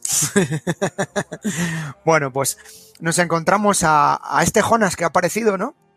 Este Jonas jovencito que creíamos que estaba muerto, cómo empieza a hablar con, con Claudia, ¿no? Que está Claudia posapocalíptica, que por cierto, la Claudia durante toda la escena tiene cara de bobalicona, digo, pero bueno, otra vez ya estamos con la cara de boca abierta de, ¡uh! Sorpresa. Entonces le dice que no hay forma de volver a- al pasado, que se ha roto el, el pasadizo como consecuencia precisamente de, de la explosión y de este apocalipsis, ha reventado y no hay forma. Y que no hay manera y demás. Y entonces eh, él se queda un poco sorprendido dice que cómo me ha localizado, ¿no? Cambia el tono y empieza a interrogarla. Y a mí me gustó porque ya vimos a un Jonas ya pasa de ser un poco inocente a un Jonas ya un poco más a la defensiva, ¿no? Como la sensación de este hombre ha espabilado, ya aquí ya empieza, ya tiene el nivel de desconfianza y ya incluso se encara con ella, ¿no? Eh, y bueno, la, la viene a comentar que cuando aprenda a utilizar, por cierto, el tema de eh, uso de esta partícula de Dios, pues podrá volver a rescatar, a volver a salvar a Marta y a salvar a todos. Y cuando retomando, se vuelve a enfrentar a Claudia, ¿no? La empieza a picar en el sentido ya esa fase interrogativa que os decía. Ella le dice, yo tengo la máquina, ¡tachán! para salir un poco del paso, dice, tengo la máquina. Digo, joder, esta mujer no, no dura un interrogatorio nada. Entonces eh, van automáticamente al búnker, donde se ven en el búnker papeles, y se ve esta máquina, y le dice, pues mira, el problema que hay es que se ha agotado, digamos, la, el combustible, ¿no? Y bueno, porque está agotada la batería, por así decirlo y que ah, el problema que ha habido es que al meterla la máquina en el, en el pasadizo han cambiado las variables. Y me he quedado con esa copla. Han cambiado las variables, que es lo que comentaba en el anterior episodio, que cada que la usaban, que se iba soltando el cesio, etcétera, etcétera, etcétera. Y de pronto, otra vez cambia el tono de nuestro amigo, de nuestro amigo Jonas, que insisto que ya no está con cara tanto de boca, bobalicón, y le dice, ahí va, dice, la Claudia, tu Claudia mayor, no, anciana, pues decir, no me ha dicho nada. Entonces ya vuelve esa fase otra vez de desconfianza y ya para salir al paso le dice, yo te puedo ayudar a, salvar vidas, a salvarlos a todos, porque yo te puedo ayudar a, controlar esta partícula de Dios, por así decirlo. Y ah, vamos, esto es eh, Jonas de Jonas que, porque hay un momento que dice, a ver, yo no voy a estar esperando 33 años, lo harás lo harás porque luego viajas al 88, o sea que lo vas a hacer. Y, aquí, pues yo es que aquí sigo pensando que lo que decía la semana pasada, pues ¿Cómo, ¿Cómo, se va cerrando lo de, lo de, Claudia? O sea, cómo Claudia ya pues empieza con la primera mentira, que luego Jonas, Jonas Mayorcete, cuando ya viene a 2019, ¿no? Pues que, claro, lo que le ha contado Claudia, pues ya empieza con las mentiras, porque tiene que... En realidad es, no sabemos si todavía es Team Eva, yo creo que está dudando, pero para salvar su propio pellejo, porque el chaval está, vamos, como hemos estado viéndole toda esta temporada, preguntándose cosas y de me estáis engañando, me estáis engañando, pues esta ya pues ha dicho, pues ya soy Team Eva. Y dice, ay, no, que te puedo ayudar. Que, que es mentira, ¿sabes? Entonces, bueno, yo aquí sigo, es eso, que se va, se va finalizando por fin lo que es trama Claudia Jonas, cuando luego vemos al Jonas viajar. Por otro lado, a mí, mm, o sea, sí, es que lo que dices es totalmente sí, pero hay dos cosas que me chirrían un poco. Y es, eh, aquí vemos esta Claudia, cómo se afina y cómo se afianza en Timeva. Pero veíamos que Claudia vieja no era así. Entonces, eh, no era así, a ver, hasta cierto punto. Pero eh, sí, claro, está el factor Noah. Noah eh, hemos visto que pertenece ahora al Team Eva. ¿Vale? Que es un Noah que parece que va vestido de otra manera, que te están diciendo que es otro. Pero, mm, pero a mí lo que más me ha mm, rayado muchísimo de este discurso es solo que esta vez estoy al otro lado de la puerta del búnker. O sea, la diferencia, es Jonas Jonas eh, le dice. Lo dice nada más llegar. Le dice: Tengo que volver, tengo que volver a mentirme, o sea, a, mentirme, no puedo esperarte en 33 años, no sé qué, bla, bla, bla. dice: Solo que esta vez estoy al otro lado de la puerta del búnker. ¡Boom! Eso yo, joder, es que no lo he pillado, eso. Sí, sí, lo dice nada más entrar en el búnker. No, no, ya, ya, pero que no lo, que no, no lo analicé claramente. O sea, ¿pero cómo? Claro, eh, Claro, eh, yo de hecho luego, eh, después de ver el episodio, lo que hice eh, fue hacer un remember, un paréntesis en mi mente, de decir, voy a recordar la línea de, Jonas, el Jonas del chubasquero. Que el Jonas del chubasquero estaba en el 86, que había descubierto en el cuarto azul del panda, que, le, que bueno, que está ahí como de what the fuck, ¿qué narices esto? Aparece Jonas 52 y le dice, hey, que ich que, nada, que no la líes, que ya estás aquí. Aparece el portal de Helge, Helge está en el búnker del 54, Jonas en el búnker del, 50, del 86, y después de tocarse, se intercambian. De, Bueno, se intercambian. El, el cuarto azul también era el búnker, pero nuestro Jonas, la historia que conocíamos hasta ahora, es que Jonas aparecía en el búnker de 2053, donde Claudia había dejado todo ese árbol genealógico con todo el rollo y que luego sale a, la calle. Entonces, claro, aquí dice, solo que esta vez estoy al otro lado de la puerta del búnker. Entonces, esto me viene a decir que este Jonas es el Jonas del 2052, o sea, el Jonas Pagafantas que está ahora en el 88, que es el Jonas mayor que estaba al otro lado de la puerta del búnker y que le dice al Jonas que ha muerto que, oye, que soy tú, pero no. Entonces, claro, o sea, la línea temporal de este Jonas, eh, con esta frase, aunque me quede loca, pero según lo estoy contando, he llegado a la conclusión, ¿eh? no creáis. Pero es el, el Jonas del 2052. Claro, que al, el, que al final se va a quedar 33 años allí y luego viajará a 2019 Correcto. y bueno, y ya lo que sabemos, y luego 1988. Y, y luego le matará una muerte alternativa, etcétera, no, etcétera. No, a este no.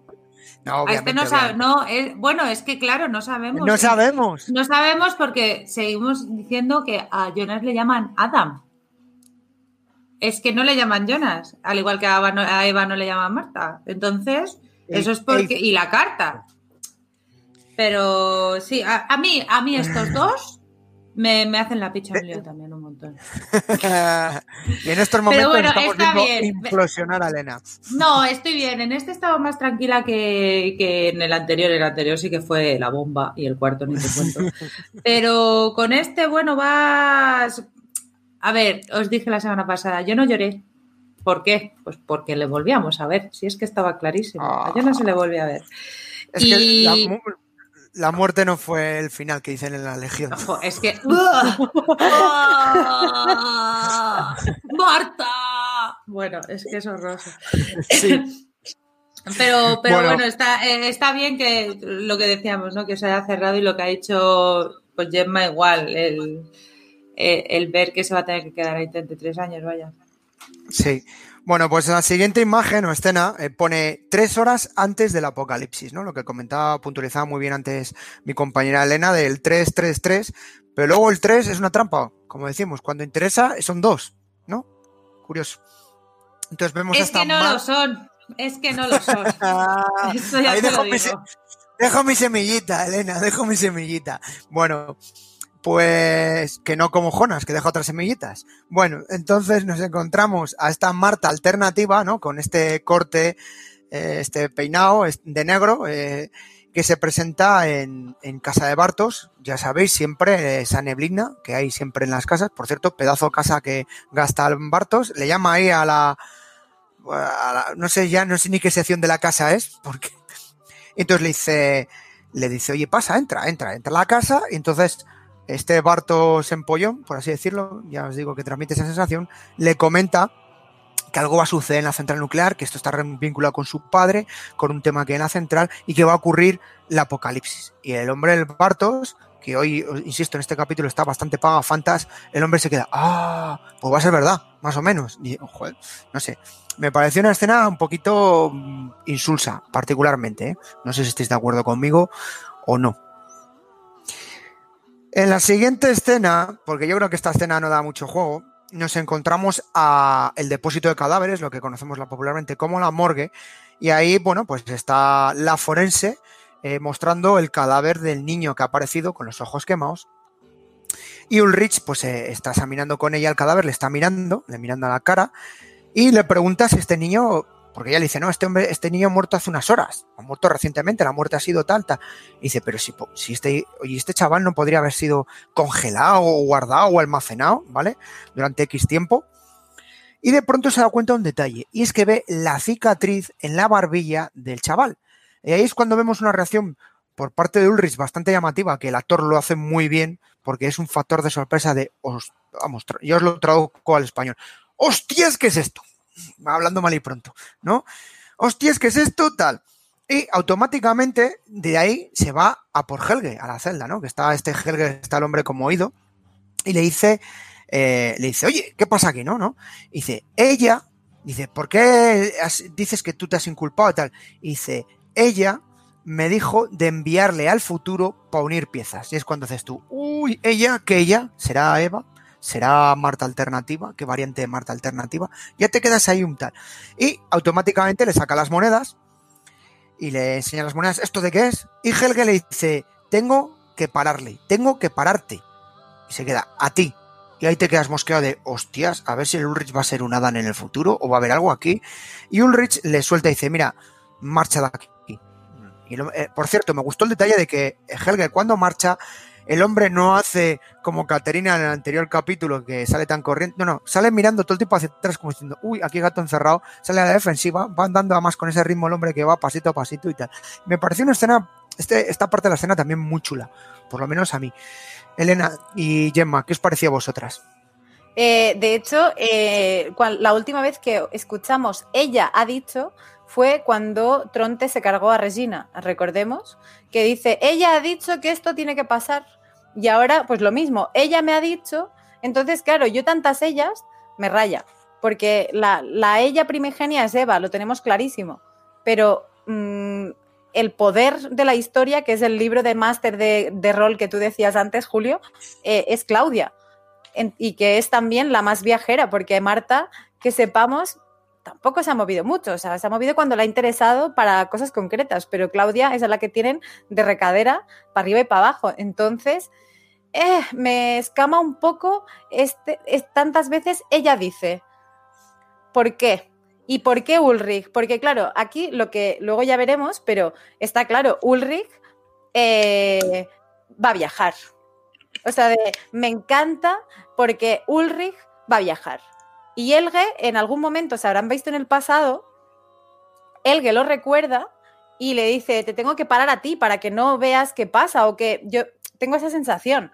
Porque eh, tanto eh, afán de Hannah, como antes comentábamos, de mm, Ulrich es mío, ¿qué me estás contando? Es como de, pues mira, por zorra el karma.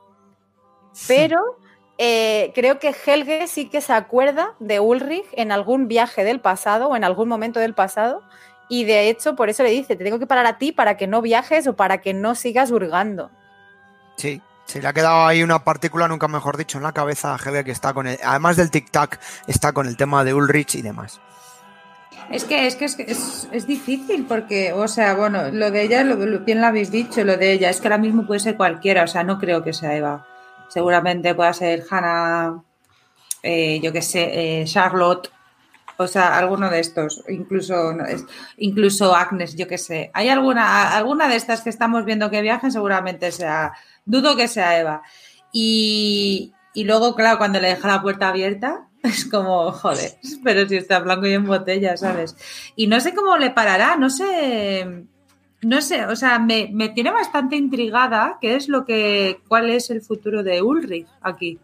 O sea, te, quiero saber. Sí, la verdad es que pinta que este Ulrich alternativo no va a estar encerrado en el psiquiátrico, psiquiátrico como el viejo loco que vemos en otro mundo o ese viejo indio. Me da a mí que va a tener un elemento de relevancia. Esperemos, lo veremos en los dos capítulos que quedan.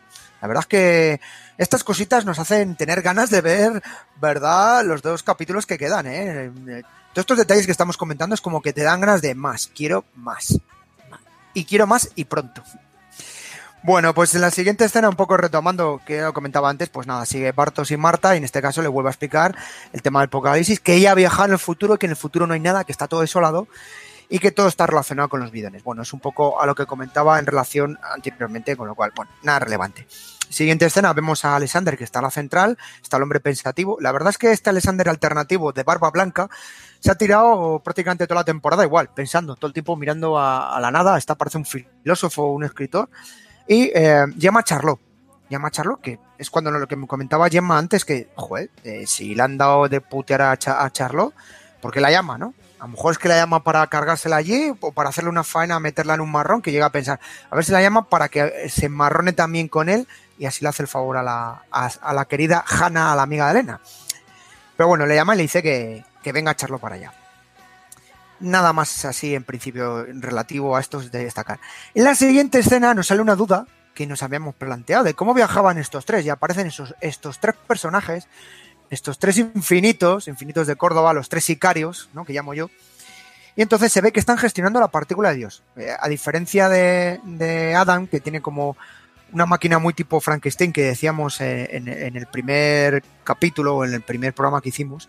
Aquí se ven como unos paneles, a mí me recordaban a unos paneles solares, sinceramente, que era lo que envolvían a esta partícula de Dios, y empieza a regular la luz, ¿no? Empiezan a regularlo y envía al niño joven que sigo insistiendo, cada vez que le veo me da más miedo este chaval. Yo me le encuentro por la calle y me acojono, o sea, me acojono.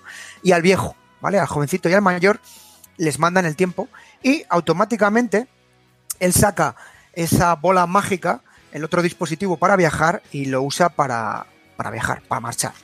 Y ahí nos quedamos, que, vuelan, que viajan los tres y tú dices, hostia, si estos viajan no es para hacer nada bueno, ¿verdad? No, y además es como, ¿y por qué se separan? ¿Sabes? Mal rollo.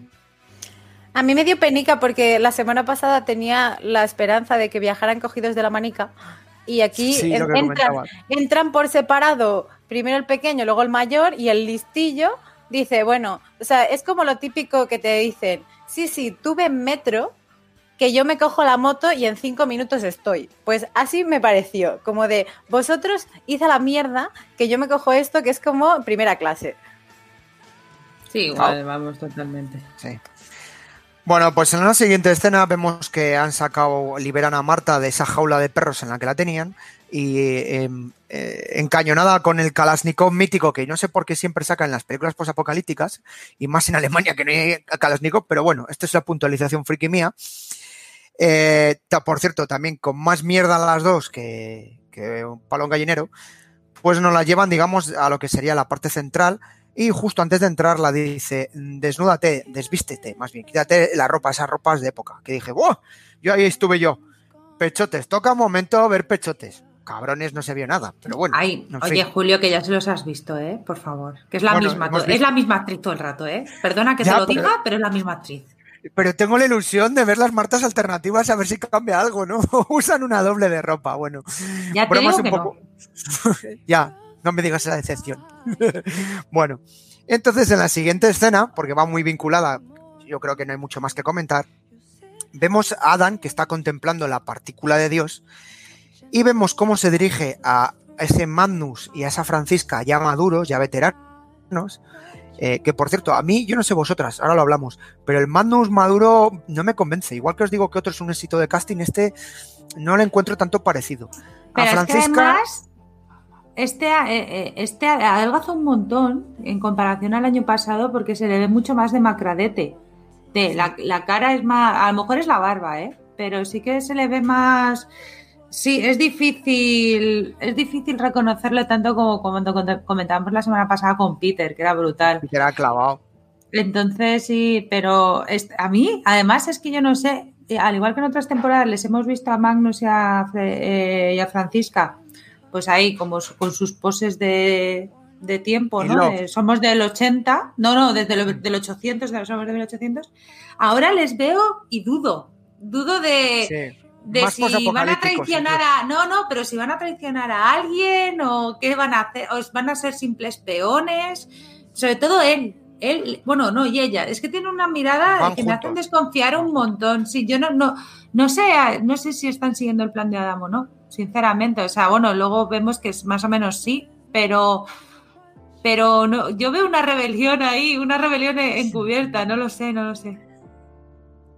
Bueno, esta serie, por así decirlo, y si no puntualízame Gemma, podríamos también decirla que también es una serie de, de la Guerra Fría o una serie de espías, porque aquí, aquí son todos agentes dobles, triples, cuádruples, ya no sé ni, ni qué tipo de agente es, ni, ni son de la KGB, de la CIA o, o de la Stasi.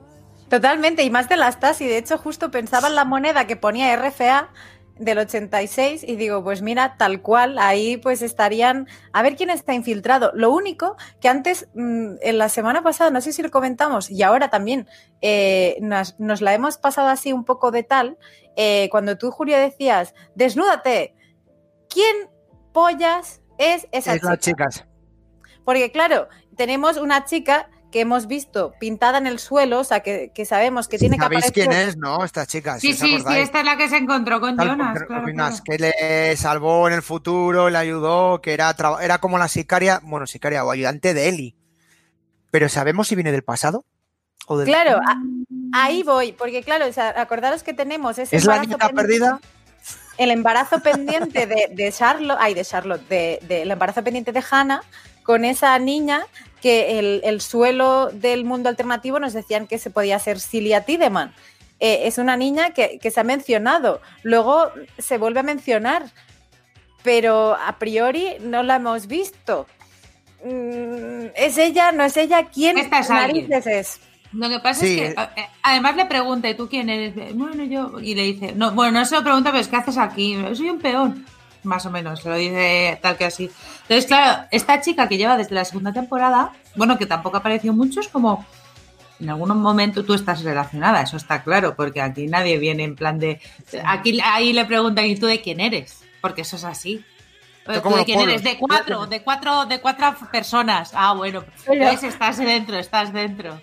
Es que si te hacen esto en esta serie, de verdad que es como ¿Y de... tú de quién eres?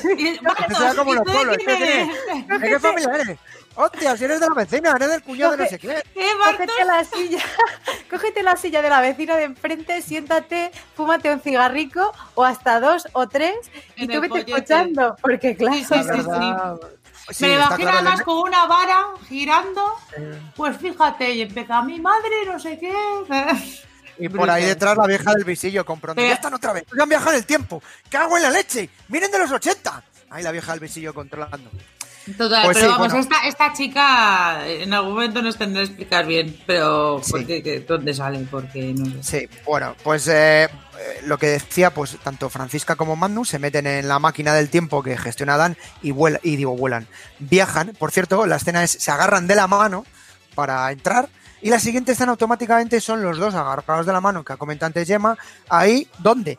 En ese sitio tan fatídico donde la madre eh, del universo del universo original fallece, donde mataron a, a su madre. ¿Vale? Eh. Una, recibo una llamada de- del otro mundo. Esto es increíble. O sea, Julio, acabas de decir algo muy chungo, o sea, de has teorizado con algo porque está, no sé si la Stasi, la CIA, eh, la KGB está llamando a tu casa. Y Yo además- me acojonaría. Además, os vais a reír. Mi teléfono, mi teléfono, el fijo, no lo uso nunca. Es, es más, no miro quién me llaman. No me llaman nadie. O sea, uy, qué mal rollo. Pues Bueno, teleoperadores a las diez y media, eso, porque son las diez y media de la noche, eso es denunciable. ¿eh? Sí, no sé quién será. No sé quién será. Mal rollo. Bueno, no. Eh, pues retomando un poco el tema, eh, eh, pues se encuentran estos dos juntos y lo que contaba antes Gemma, que hablan, ah, que es el apocalipsis. Bueno, con el lenguaje sí, no está por cierto decir que Francisca me parece una chica guapísima. Me pierden las pelirrojas, es un defecto. Con respecto a la rubia que me aguanta por ahí, que se me oye. Bueno, bromas aparte, eh, bueno, pues es una escena muy Titanic. Y os digo que están en ese sitio jorobado donde murió Francisca, que también decimos de los personajes, pero también usan mucho los- las localizaciones de. Si la verdad es que tampoco se gasta mucho en localizaciones, porque siempre aparecen las mismas y son como muy determinantes, ¿eh? O sea, A ver, Winde, Bueno. Winde no tiene pinta de ser muy grande tampoco, ¿eh? Que siempre están por el, por el bosque y tal, pero vamos, Bueno, pero- que si no todos saben llegar a todos los sitios. es el único sitio donde no hay bares, no hay tabernas, no hay. no- ni no van ni a la biblioteca esta gente. Bueno, las siguientes escenas eh, aparece un Bartos muy Harry Potter, porque aparece ahí con una bufanda que parece que es de Gryffindor o yo qué sé, llevando a, a Marta en la bicicleta. Momento pagafantas total, en el sentido de ahí, chin, chin, chin. Pero allí yo me acojoné porque dices, momento pagafantas, pero la música que suena de fondo en esa escena son los chun chun de cuando aparecen los, los tres chungos.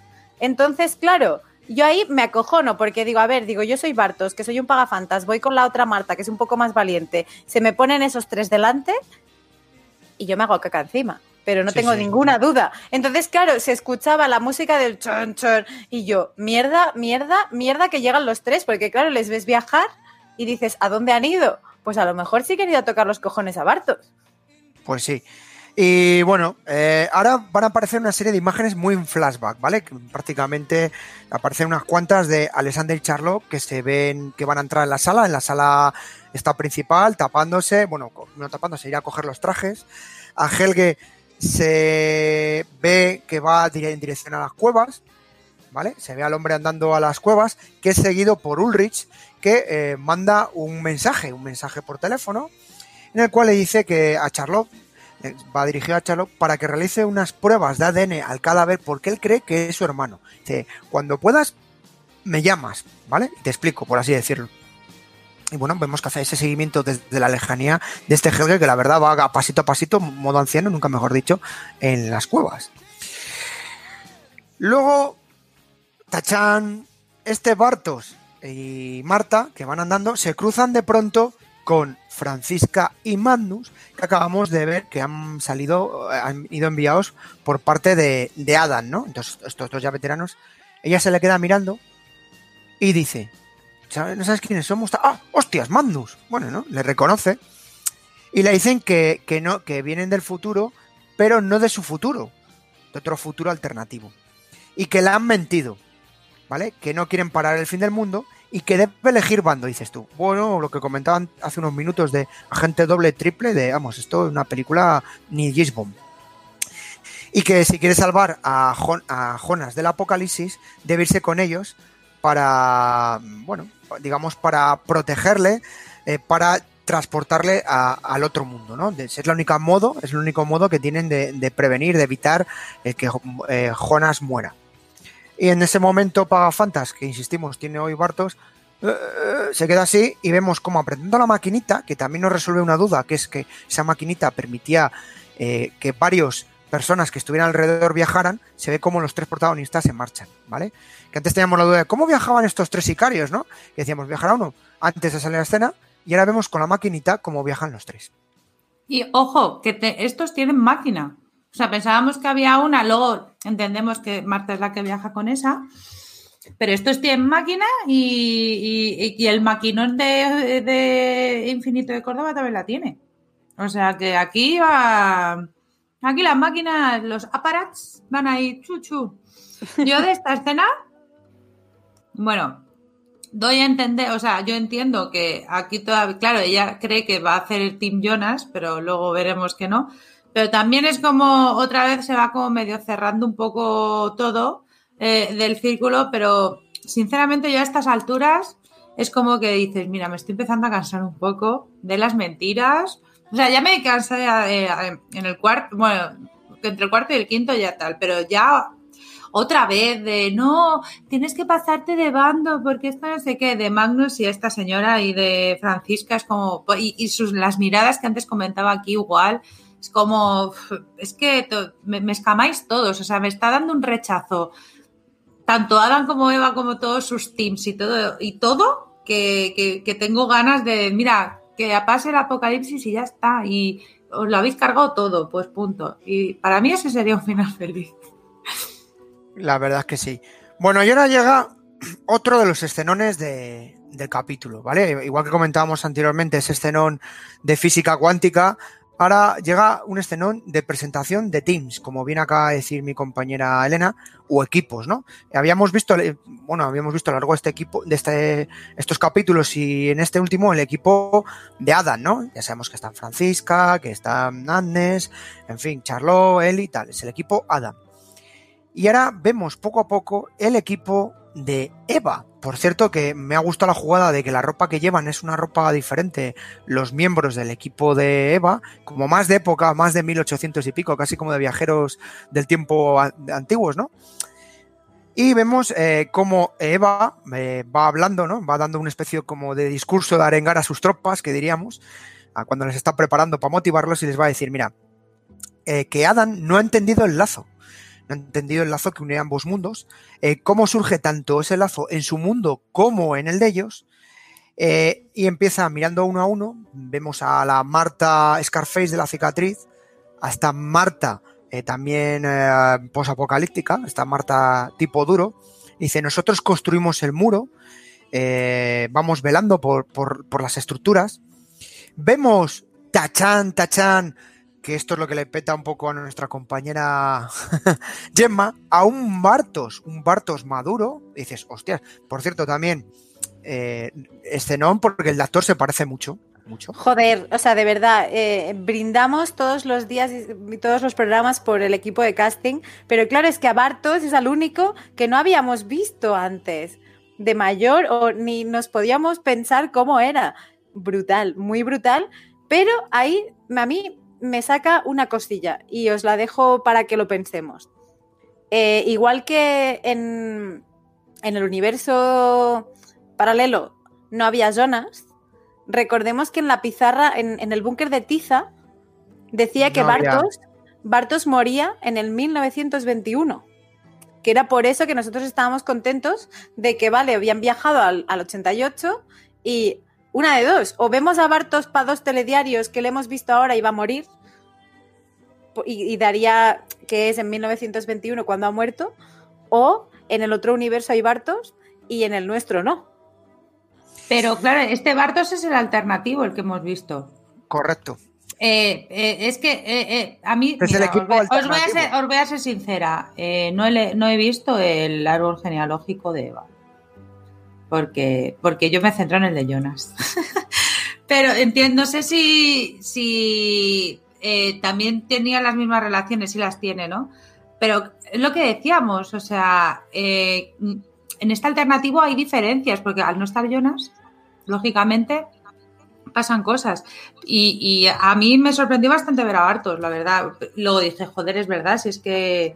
Y me recalcó más el, que Jonas, o sea, el que Bartos nuestro, el, el no alternativo, va a morir, seguro, vamos.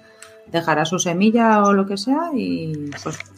Pues como su abuela o tatarabuela o lo.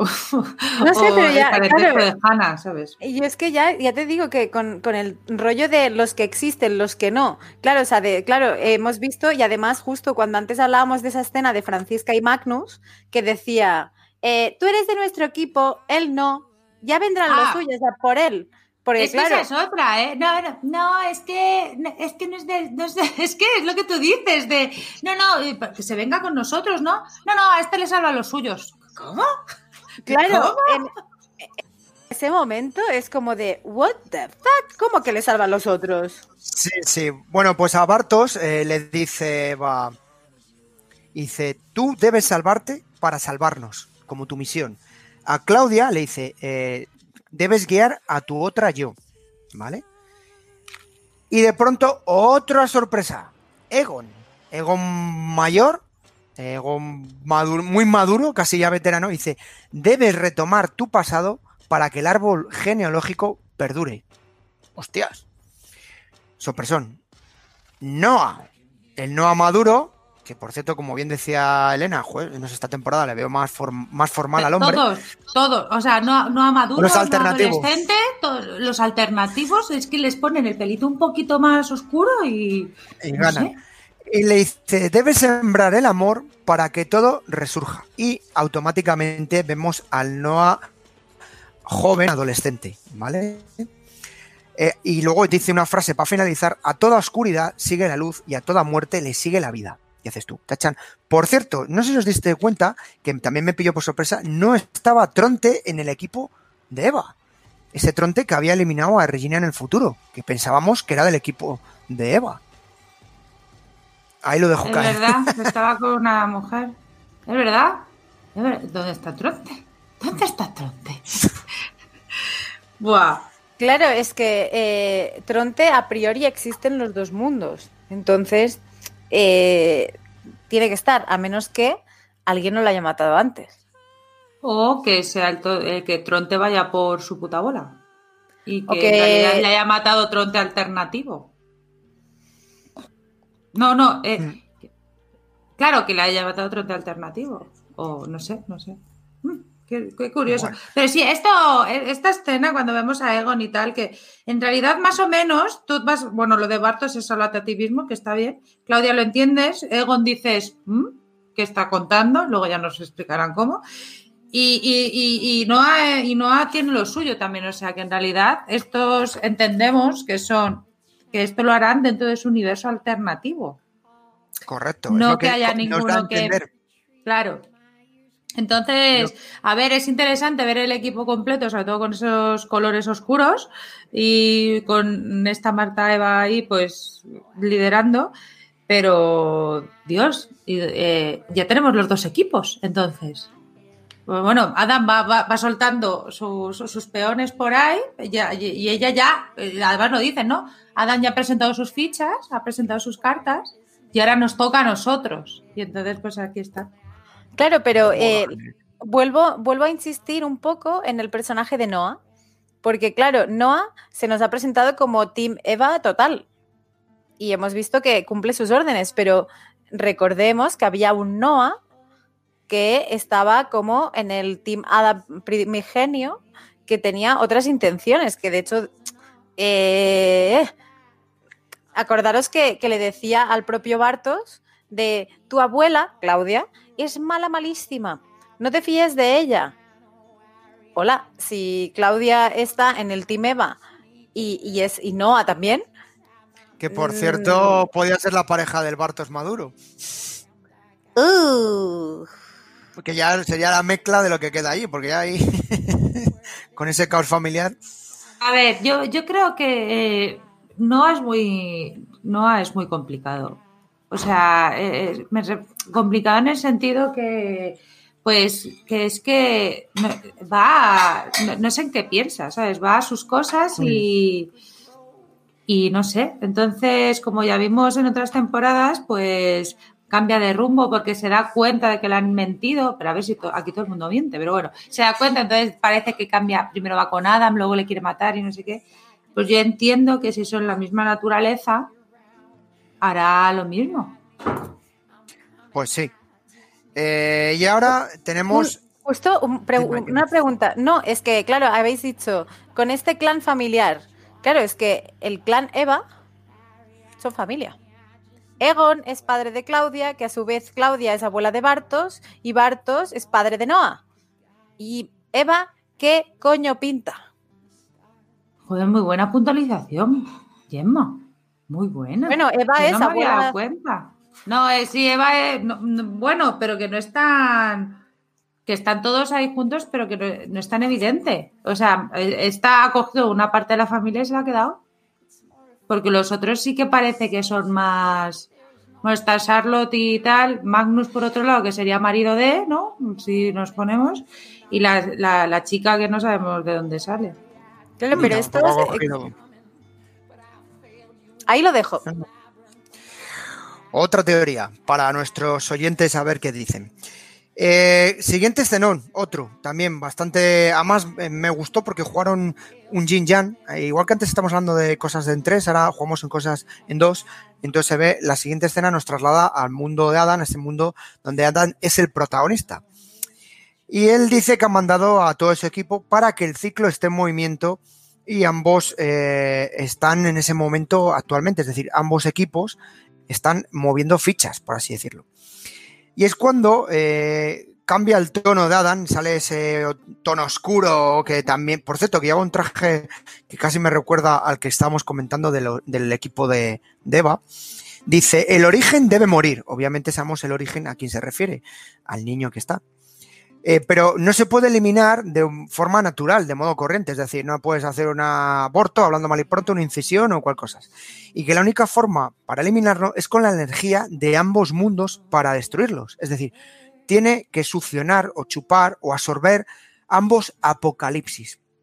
Entonces le comenta que es un momento que también me rompió esquemas. Dice, la máquina, además de para viajar, eh, traerá el apocalipsis de ambos mundos, es decir, absorbe la energía de ambos mundos eh, para destruir la materia y, con lo- y de tal modo que a su vez destruirá ambos mundos mutuamente y con esto destruir el origen. Obviamente Marta, que por cierto la tiene atada ahí en plan sacrificio de película a los dioses, eh, con su chapita de San Cristóbal, que lleva más protagonismo que casi muchos personajes, ella le dice que está loco. Él le dice, no, es que no hay esperanza, no hay futuro, no hay ni salvación. Dice, ambos somos un error, ambos en cada mundo. Es decir, y es en ese momento cuando esta medalla que tanto protagonismo tiene, él se la arranca y se la quita de, de- del cuello. Momentazo, porque llega Adam y automáticamente entra en la sala de control con la medalla de la mano y se le ve la cara triste, a pesar del maquillaje que lleva el actor, se le ve cómo va compungido y le vemos llorar. O sea, eh, vemos cómo está llorando, cómo está en un momento pues de bajón total. Y es cuando empieza a activar la, la máquina, cómo activa esa máquina y empieza el movimiento a rotar. ¿Qué os ha parecido esta escena? Escenón, ¿no, chicas? Sí, sí, es Muy- bastante potente. Es muy top. No, no, es muy top. Sobre todo lo que dices tú, Julio.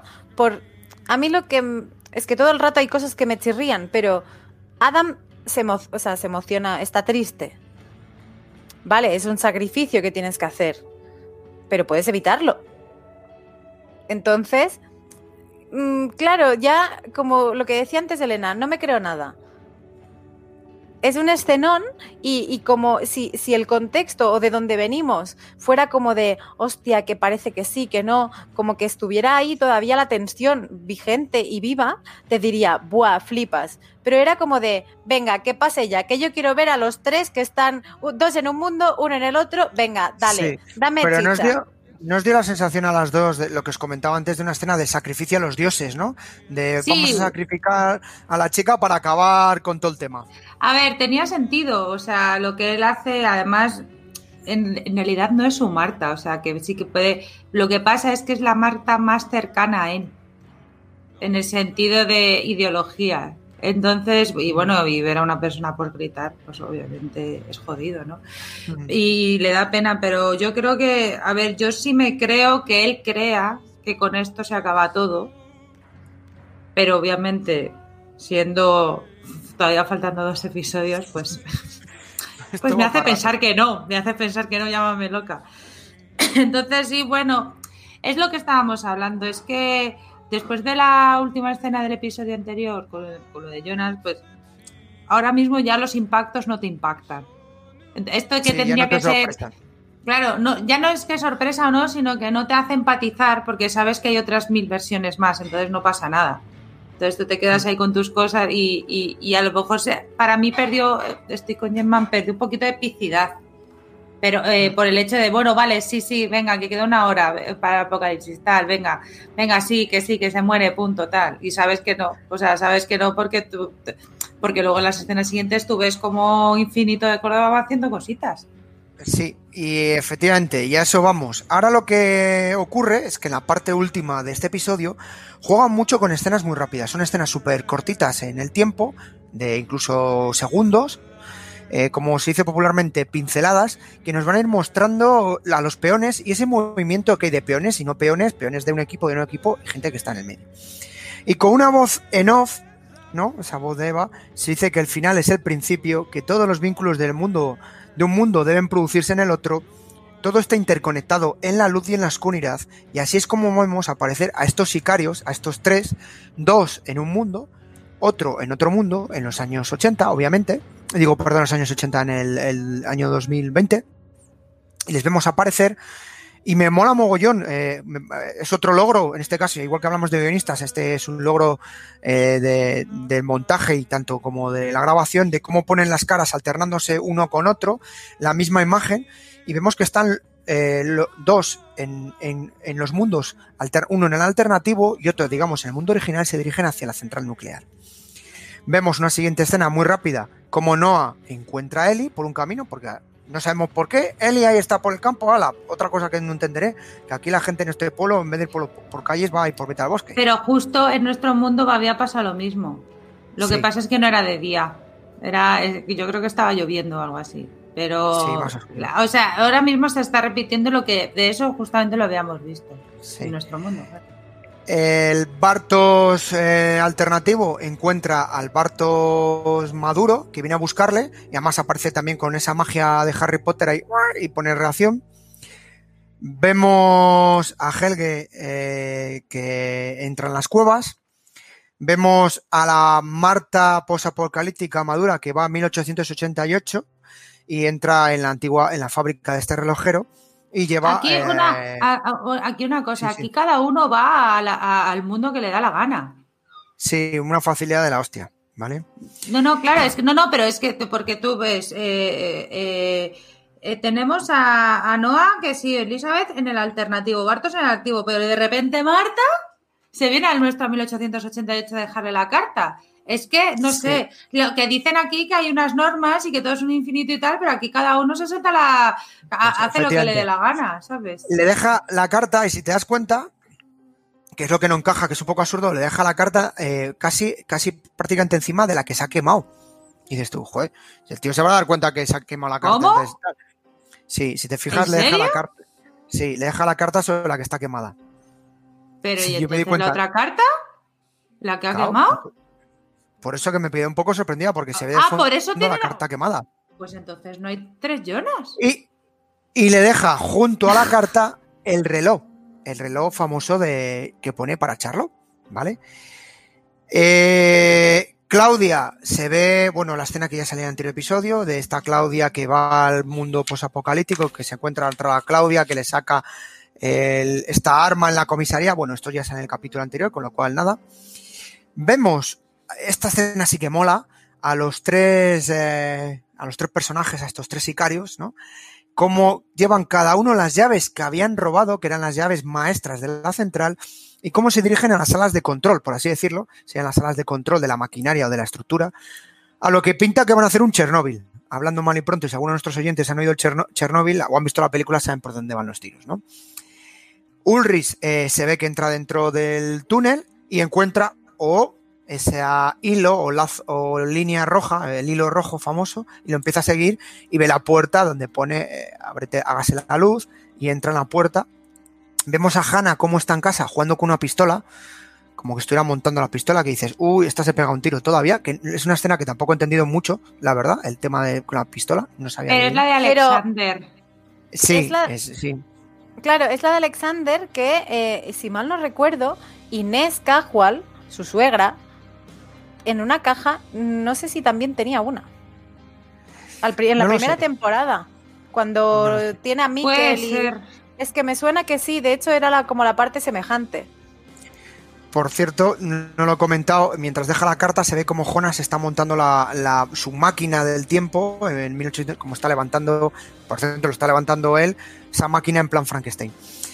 Otra escena, eh, Alexander entra con Charlot con estos trajes que han jugado con una cosa para diferenciarlos, que es el color, son trajes rojos.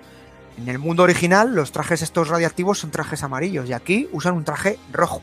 Y abren uno de los bidones donde se ve esta materia oscura que todavía no ha empezado a, a fluctuar.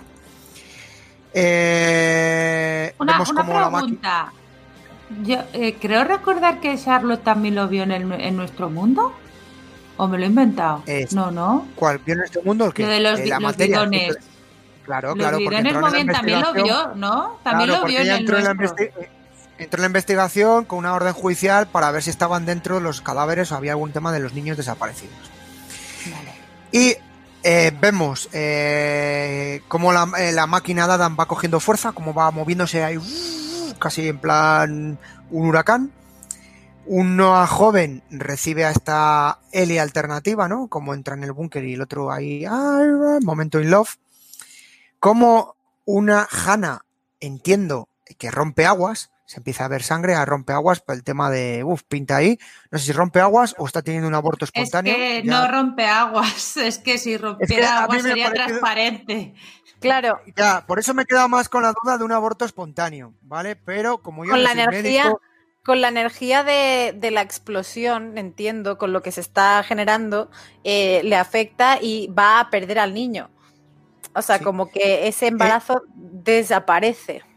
ent- entiendo eso. mm, Bueno, veremos en el siguiente episodio, me quedo con la duda. Vemos como ese ego maduro mayor entra, también por cierto, con más mierda que un, Vale. un gallinero el hombre. Un segundo, que, eh, un segundo con esto de Egon, porque eh, si recordamos, a Egon dice, retoma tu pasado para que el árbol perdure. Pero El es árbol Egon, genealógico perdure. sí, sí, pero es que es Egon alternativo yendo a yendo a por Hannah alternativa. Que en ese alternativo no están juntos. Por eso quiero entender que no sufre un aborto, o, o- vamos, quiero entender. No, pero pero sé. si Ya. da igual el aborto, pero dice retoma tu pasado, pero tu pasado alternativo no. O sea, es el pasado de otra gente. Es de tu otro yo. Porque en este alternativo no están juntos, porque Hannah se supone que está con Ulrich. Entendemos. Y eh, vemos cómo la máquina empieza a coger más fuerza, esta máquina que activó Adam, y, y, bueno, pues tenemos un problemón. Y ¿Cuál es el problemón? Que la máquina vemos cómo empieza a destrozar a Marta, cómo la empieza a absorber, gritar la pobrecilla y se ve cómo le va absorbiendo. Y la última escena, eh, esta parejita eh, de tortolitos que está viendo ahí el lago, ven cómo sale eh, la explosión o implosión, por así decirlo, y absorbe y destroza todo. Y así es como finaliza este capítulo, que nos ha dejado con una serie de inquietudes, también nos ha resuelto otras que teníamos, pero bueno, ha sido un bombazo. No sé qué pensáis vosotras al respecto. Hombre, es reseñable, que es corto, es reseñable que veamos un apocalipsis a dos episodios antes de que termine la temporada. O sea, o sea, bueno, la serie en general. Entonces, no sé, eh, todas estas escenas, la verdad, eh, ya te digo que tengo algunas dudas de, como he comentado antes, pues eso, eh, Egon y, y, tal, de que no están, no están viajando en su tiempo, entonces, bueno, pues está guay. Y lo de la carta de, de, de Marta me, me, ha dejado catacroquet porque no me había dado cuenta de eso. Entonces, claro, mi teoría de los tres se va al garete porque vuelve a tener la carta. Entonces, Adam, no sé, a lo mejor. A mí mi duda es: ¿es verdad que Eva quiere que, o sea, que, que Adam mate a esa Marta? ¿O, o hay algo que ha cambiado? Eh, ¿Hay algo que ha cambiado? Es que no lo sé. O sea, bueno, claro, se supone que no, porque entonces no habría ninguna Marta más, ¿no? Pero Scarface no Me está. da que lamentablemente que muere. No lo sé, es que no lo, mira, es que no lo sé, Julio. No lo sé. Hombre, Yo creo que, que la sí, entiendo que sí. Pero vemos que uh, Finito está por ahí. Empieza... Finito está por ahí también. Ya, no que sé. por cierto mueren, los tres mueren, porque en el momento que está en la central nuclear, los tres mueren. Es decir, a no ser que viajen antes. Porque lo que hacen es sobrecargar el sistema. No, Hombre, los, el niño y el otro sí. El, el, niño y el otro sí, pero los, el, el, el, del medio tiene la máquina. El del medio a lo mejor no muere. El del medio claro, a lo mejor no ya, muere. Ya otra bomba. Claro, pero el del medio a lo mejor no muere y es el que tiene sentido, porque es el que decíamos que tenía sentido que cuajara con Agnes. Pero. No, no, eh, y no muere porque si el pequeño muriera, eh, no nacería. O, o, si el mis, claro. No, no, no, no crecería. Ni el mayor, es. pues bueno. Y, y, por otro lado, a mí lo que os comentaba también de todo esto y los bandos familiares, o sea, los equipos Eva, Adam, eh, igual que había relación de parentesco entre los de un lado, también están los del otro. Porque nos han dicho que las dos mujeres, y Julio decía, ¿y si las dos mujeres que han dejado a la niña Charlotte en el relojero? Eh, pues yo cada vez tengo más claro que son Cilia y Agnes eh, en este caso que no, no, la hemos visto. Tiene, o sea, de... tiene toda la pinta. Tiene y entonces, eh, Agnes es hermana de Noah, o sea, tienen ese mismo tal. Bartos y Cilia son esa pareja que también está unida en bandos separados. Eh, Magnus es mmm, nieto de, perdón, bisnieto de Agnes, porque, o sea, de son Nielsen, Tronte Nielsen, Ulrich Nielsen, Magnus. Y luego Francisca, a su vez, es hija de Noah Yeli. Entonces, todos ellos tienen, obviamente, cierta relación de parentesco, pero los más como afines. Veremos. Una cosa, es que creo que me he perdido con una. Eh, Agne, no, si no o sea, perdido... no, pues estaba muy bien serie... este año, ¿eh? Estaba muy bien este año, pero Agne, dices que Siria. Silia, Silia. Silia, esa, esa es la, la, la, que conoce a Jonas en el 2052, es la misma tipa. La de la K. Vale, y esa es hija de. ¿Estás, estás muteada, Gemma? Perdón, gracias. Eh, la hija de Hannah y Egon, ese embarazo que conoce a Elena Albers. Y o sea, de dejarle... chica, esa chica es hija de Hannah y Egon. Hostia, claro. Pues, acaba de, pues, es, pues me acabo de dar cuenta. Gracias. De nada, venga. es que no, tío, o sea, no, yo te estoy diciendo, yo es que a esta mujer ya la localizaremos. ¿Y por qué no me habéis dicho que era ella? No, no, es Pues, que no sabemos, no tenemos la certeza de lo que. No, ¡Ah, que no no está certeza! confirmado.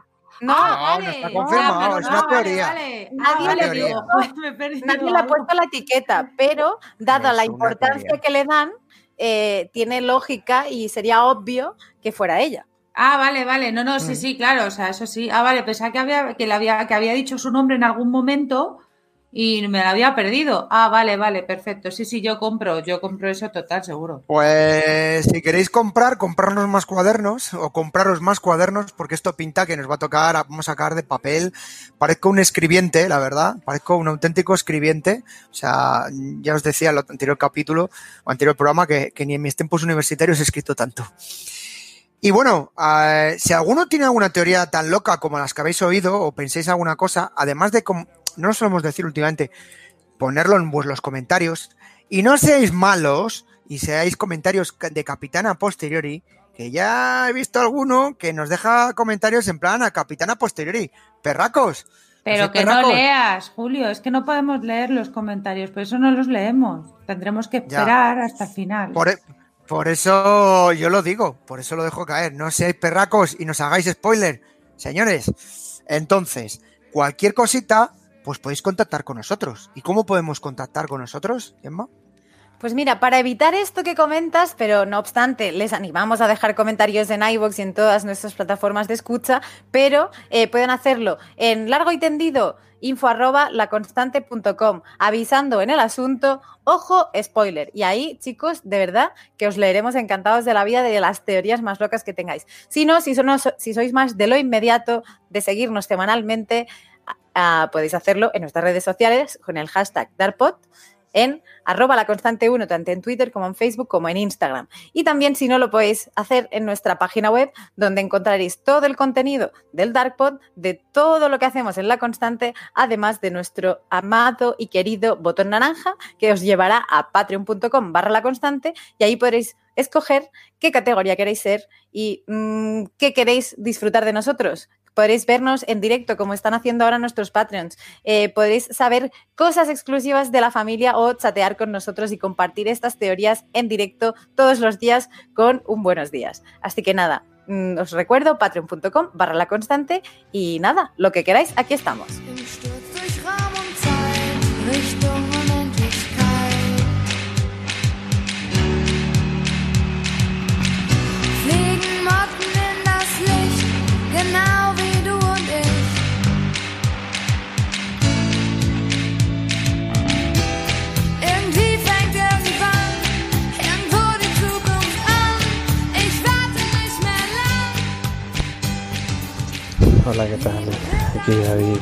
Desde el universo alternativo, uno de los varios, entiendo, porque eh, no sé, eh, yo tengo, tengo ciertas dudas respecto a este capítulo 6.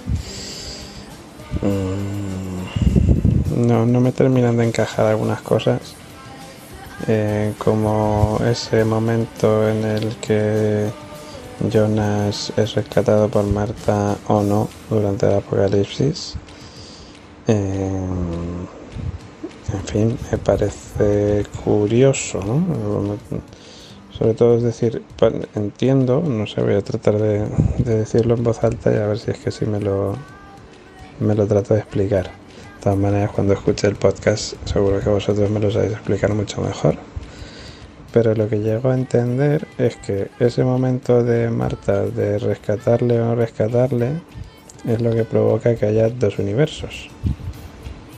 Es decir, uno en el que Jonas pues eh, escapa él por su cuenta y se convierte en Adam y otro en el que es rescatado por Marta y bueno y acaba siendo asesinado por por Epa. Bueno, por Marta también, que es la misma persona básicamente. Entonces, eh, luego lo que no entiendo también es eh, el propio Adam está mandando a Magnus y a Francisca para que vayan a buscar a, Marta y que la lleve a su mundo. Mm, vale, pero es que ya hay demasiadas Martas, o sea, decir, ahora mismo ya tengo un lío de Martas que ya no sé cuál es cuál. Eh, porque están las Martas con la cicatriz en vertical y, luego están las, Mar- la Marta más joven.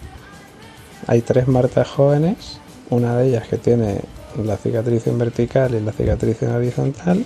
Hay una que tiene solo la cicatriz en horizontal y hay otra que no tiene cicatrices.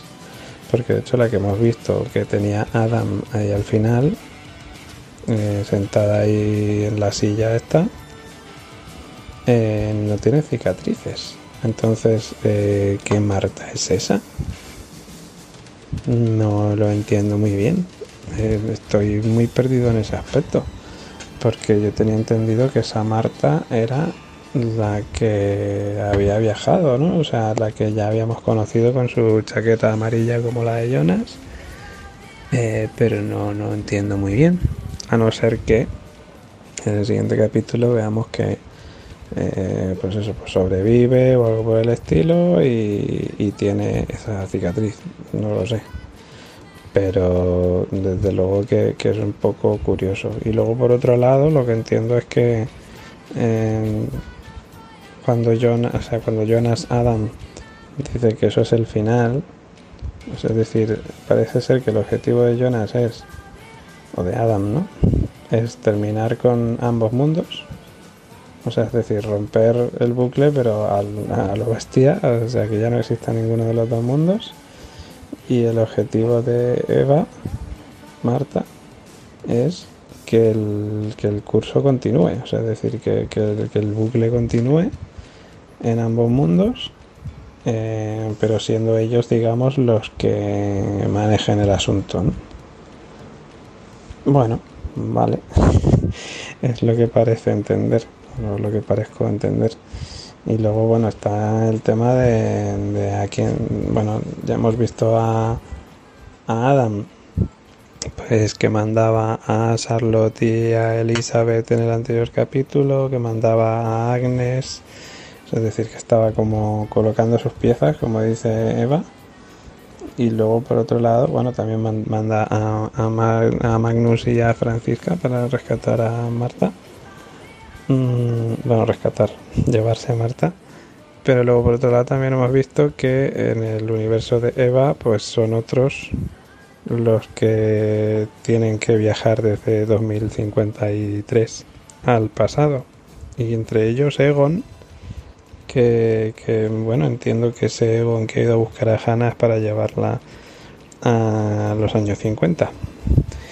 Em, y luego, ¿qué más? Luego está el tema de eh, Bartos, que bueno, ya hemos confirmado que era ese señor, como ya todos preveíamos, ¿no? que salía al principio de la segunda temporada y que Noah asesinó.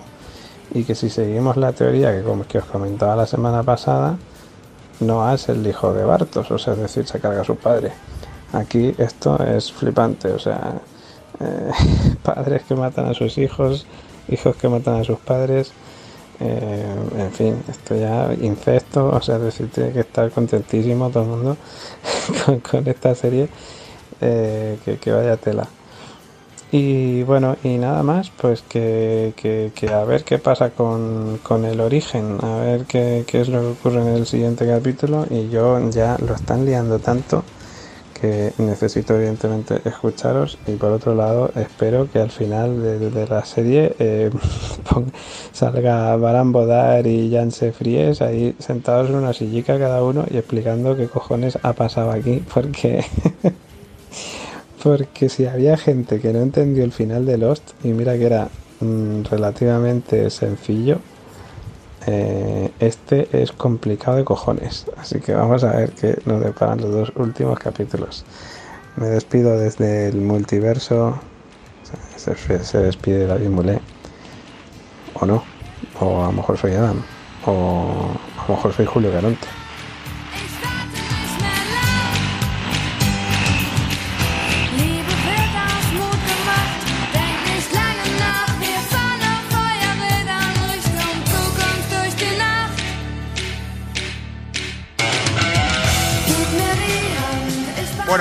A decir otro, como, como hablamos de mundos alternativos, hay otra forma de contacto eh, en este mundo alternativo con la constante, y que es mandar un, un email a joseluisroman.com. Ahí nuestro señor oráculo os atenderá muy claramente. No, es broma, no existe ese correo, que si no nos mata. Eh, este episodio, como habéis visto, nos ha desarrollado, nos ha petado también la cabeza, o sea, es tónica habitual en Dark. Eh, considero, como lo he dicho al principio, es un capítulo muy de, juego de ajedrez, donde nos han mostrado las fichas blancas y las fichas negras de cada uno de los bandos en, esta partida, que esta partida es la serie de Dark. Y yo creo que antes de finalizar, eh, nos ha dejado con ganas de más. Lo he dicho antes, lo vuelvo a mantener. Es una serie que te queda con ganas de más. Y es jorobado aguantarse. Es jorobado y esta es nuestra cruzada que hacemos de la constante para saborear más, porque esta serie hay que saborearla como el buen vino y en buena compañía. Y si es con la buena compañía del Dark Pop, pues mejor que, que nada. Así que yo hago lo mismo y como tengo la suerte de realizar este programa en buena compañía, aprovecho para despedirme de mis maravillosas compañeras que sí que son un muy buen vino tinto, un vino de gran calidad. Un saludo, Elena. Muchas gracias, Julio. Joder, tus despedidas cada día son más épicas y, y mejores. Me encanta cada semana como, como lo haces. Y nada, este, como bien has dicho, nos ha dejado un poco catacroquet de este final de ¡ay, que se me va el dedito! Pero no. Y, y nos escuchamos la semana que viene para ver, porque estamos ahora mismo ansiosos de saber qué pasa después de ese boom. Efectivamente. Y de un vino de gran calidad como es Elena, pues vamos a otro vino de gran calidad, también mañejo, como es nuestra querida Gemma Jansen.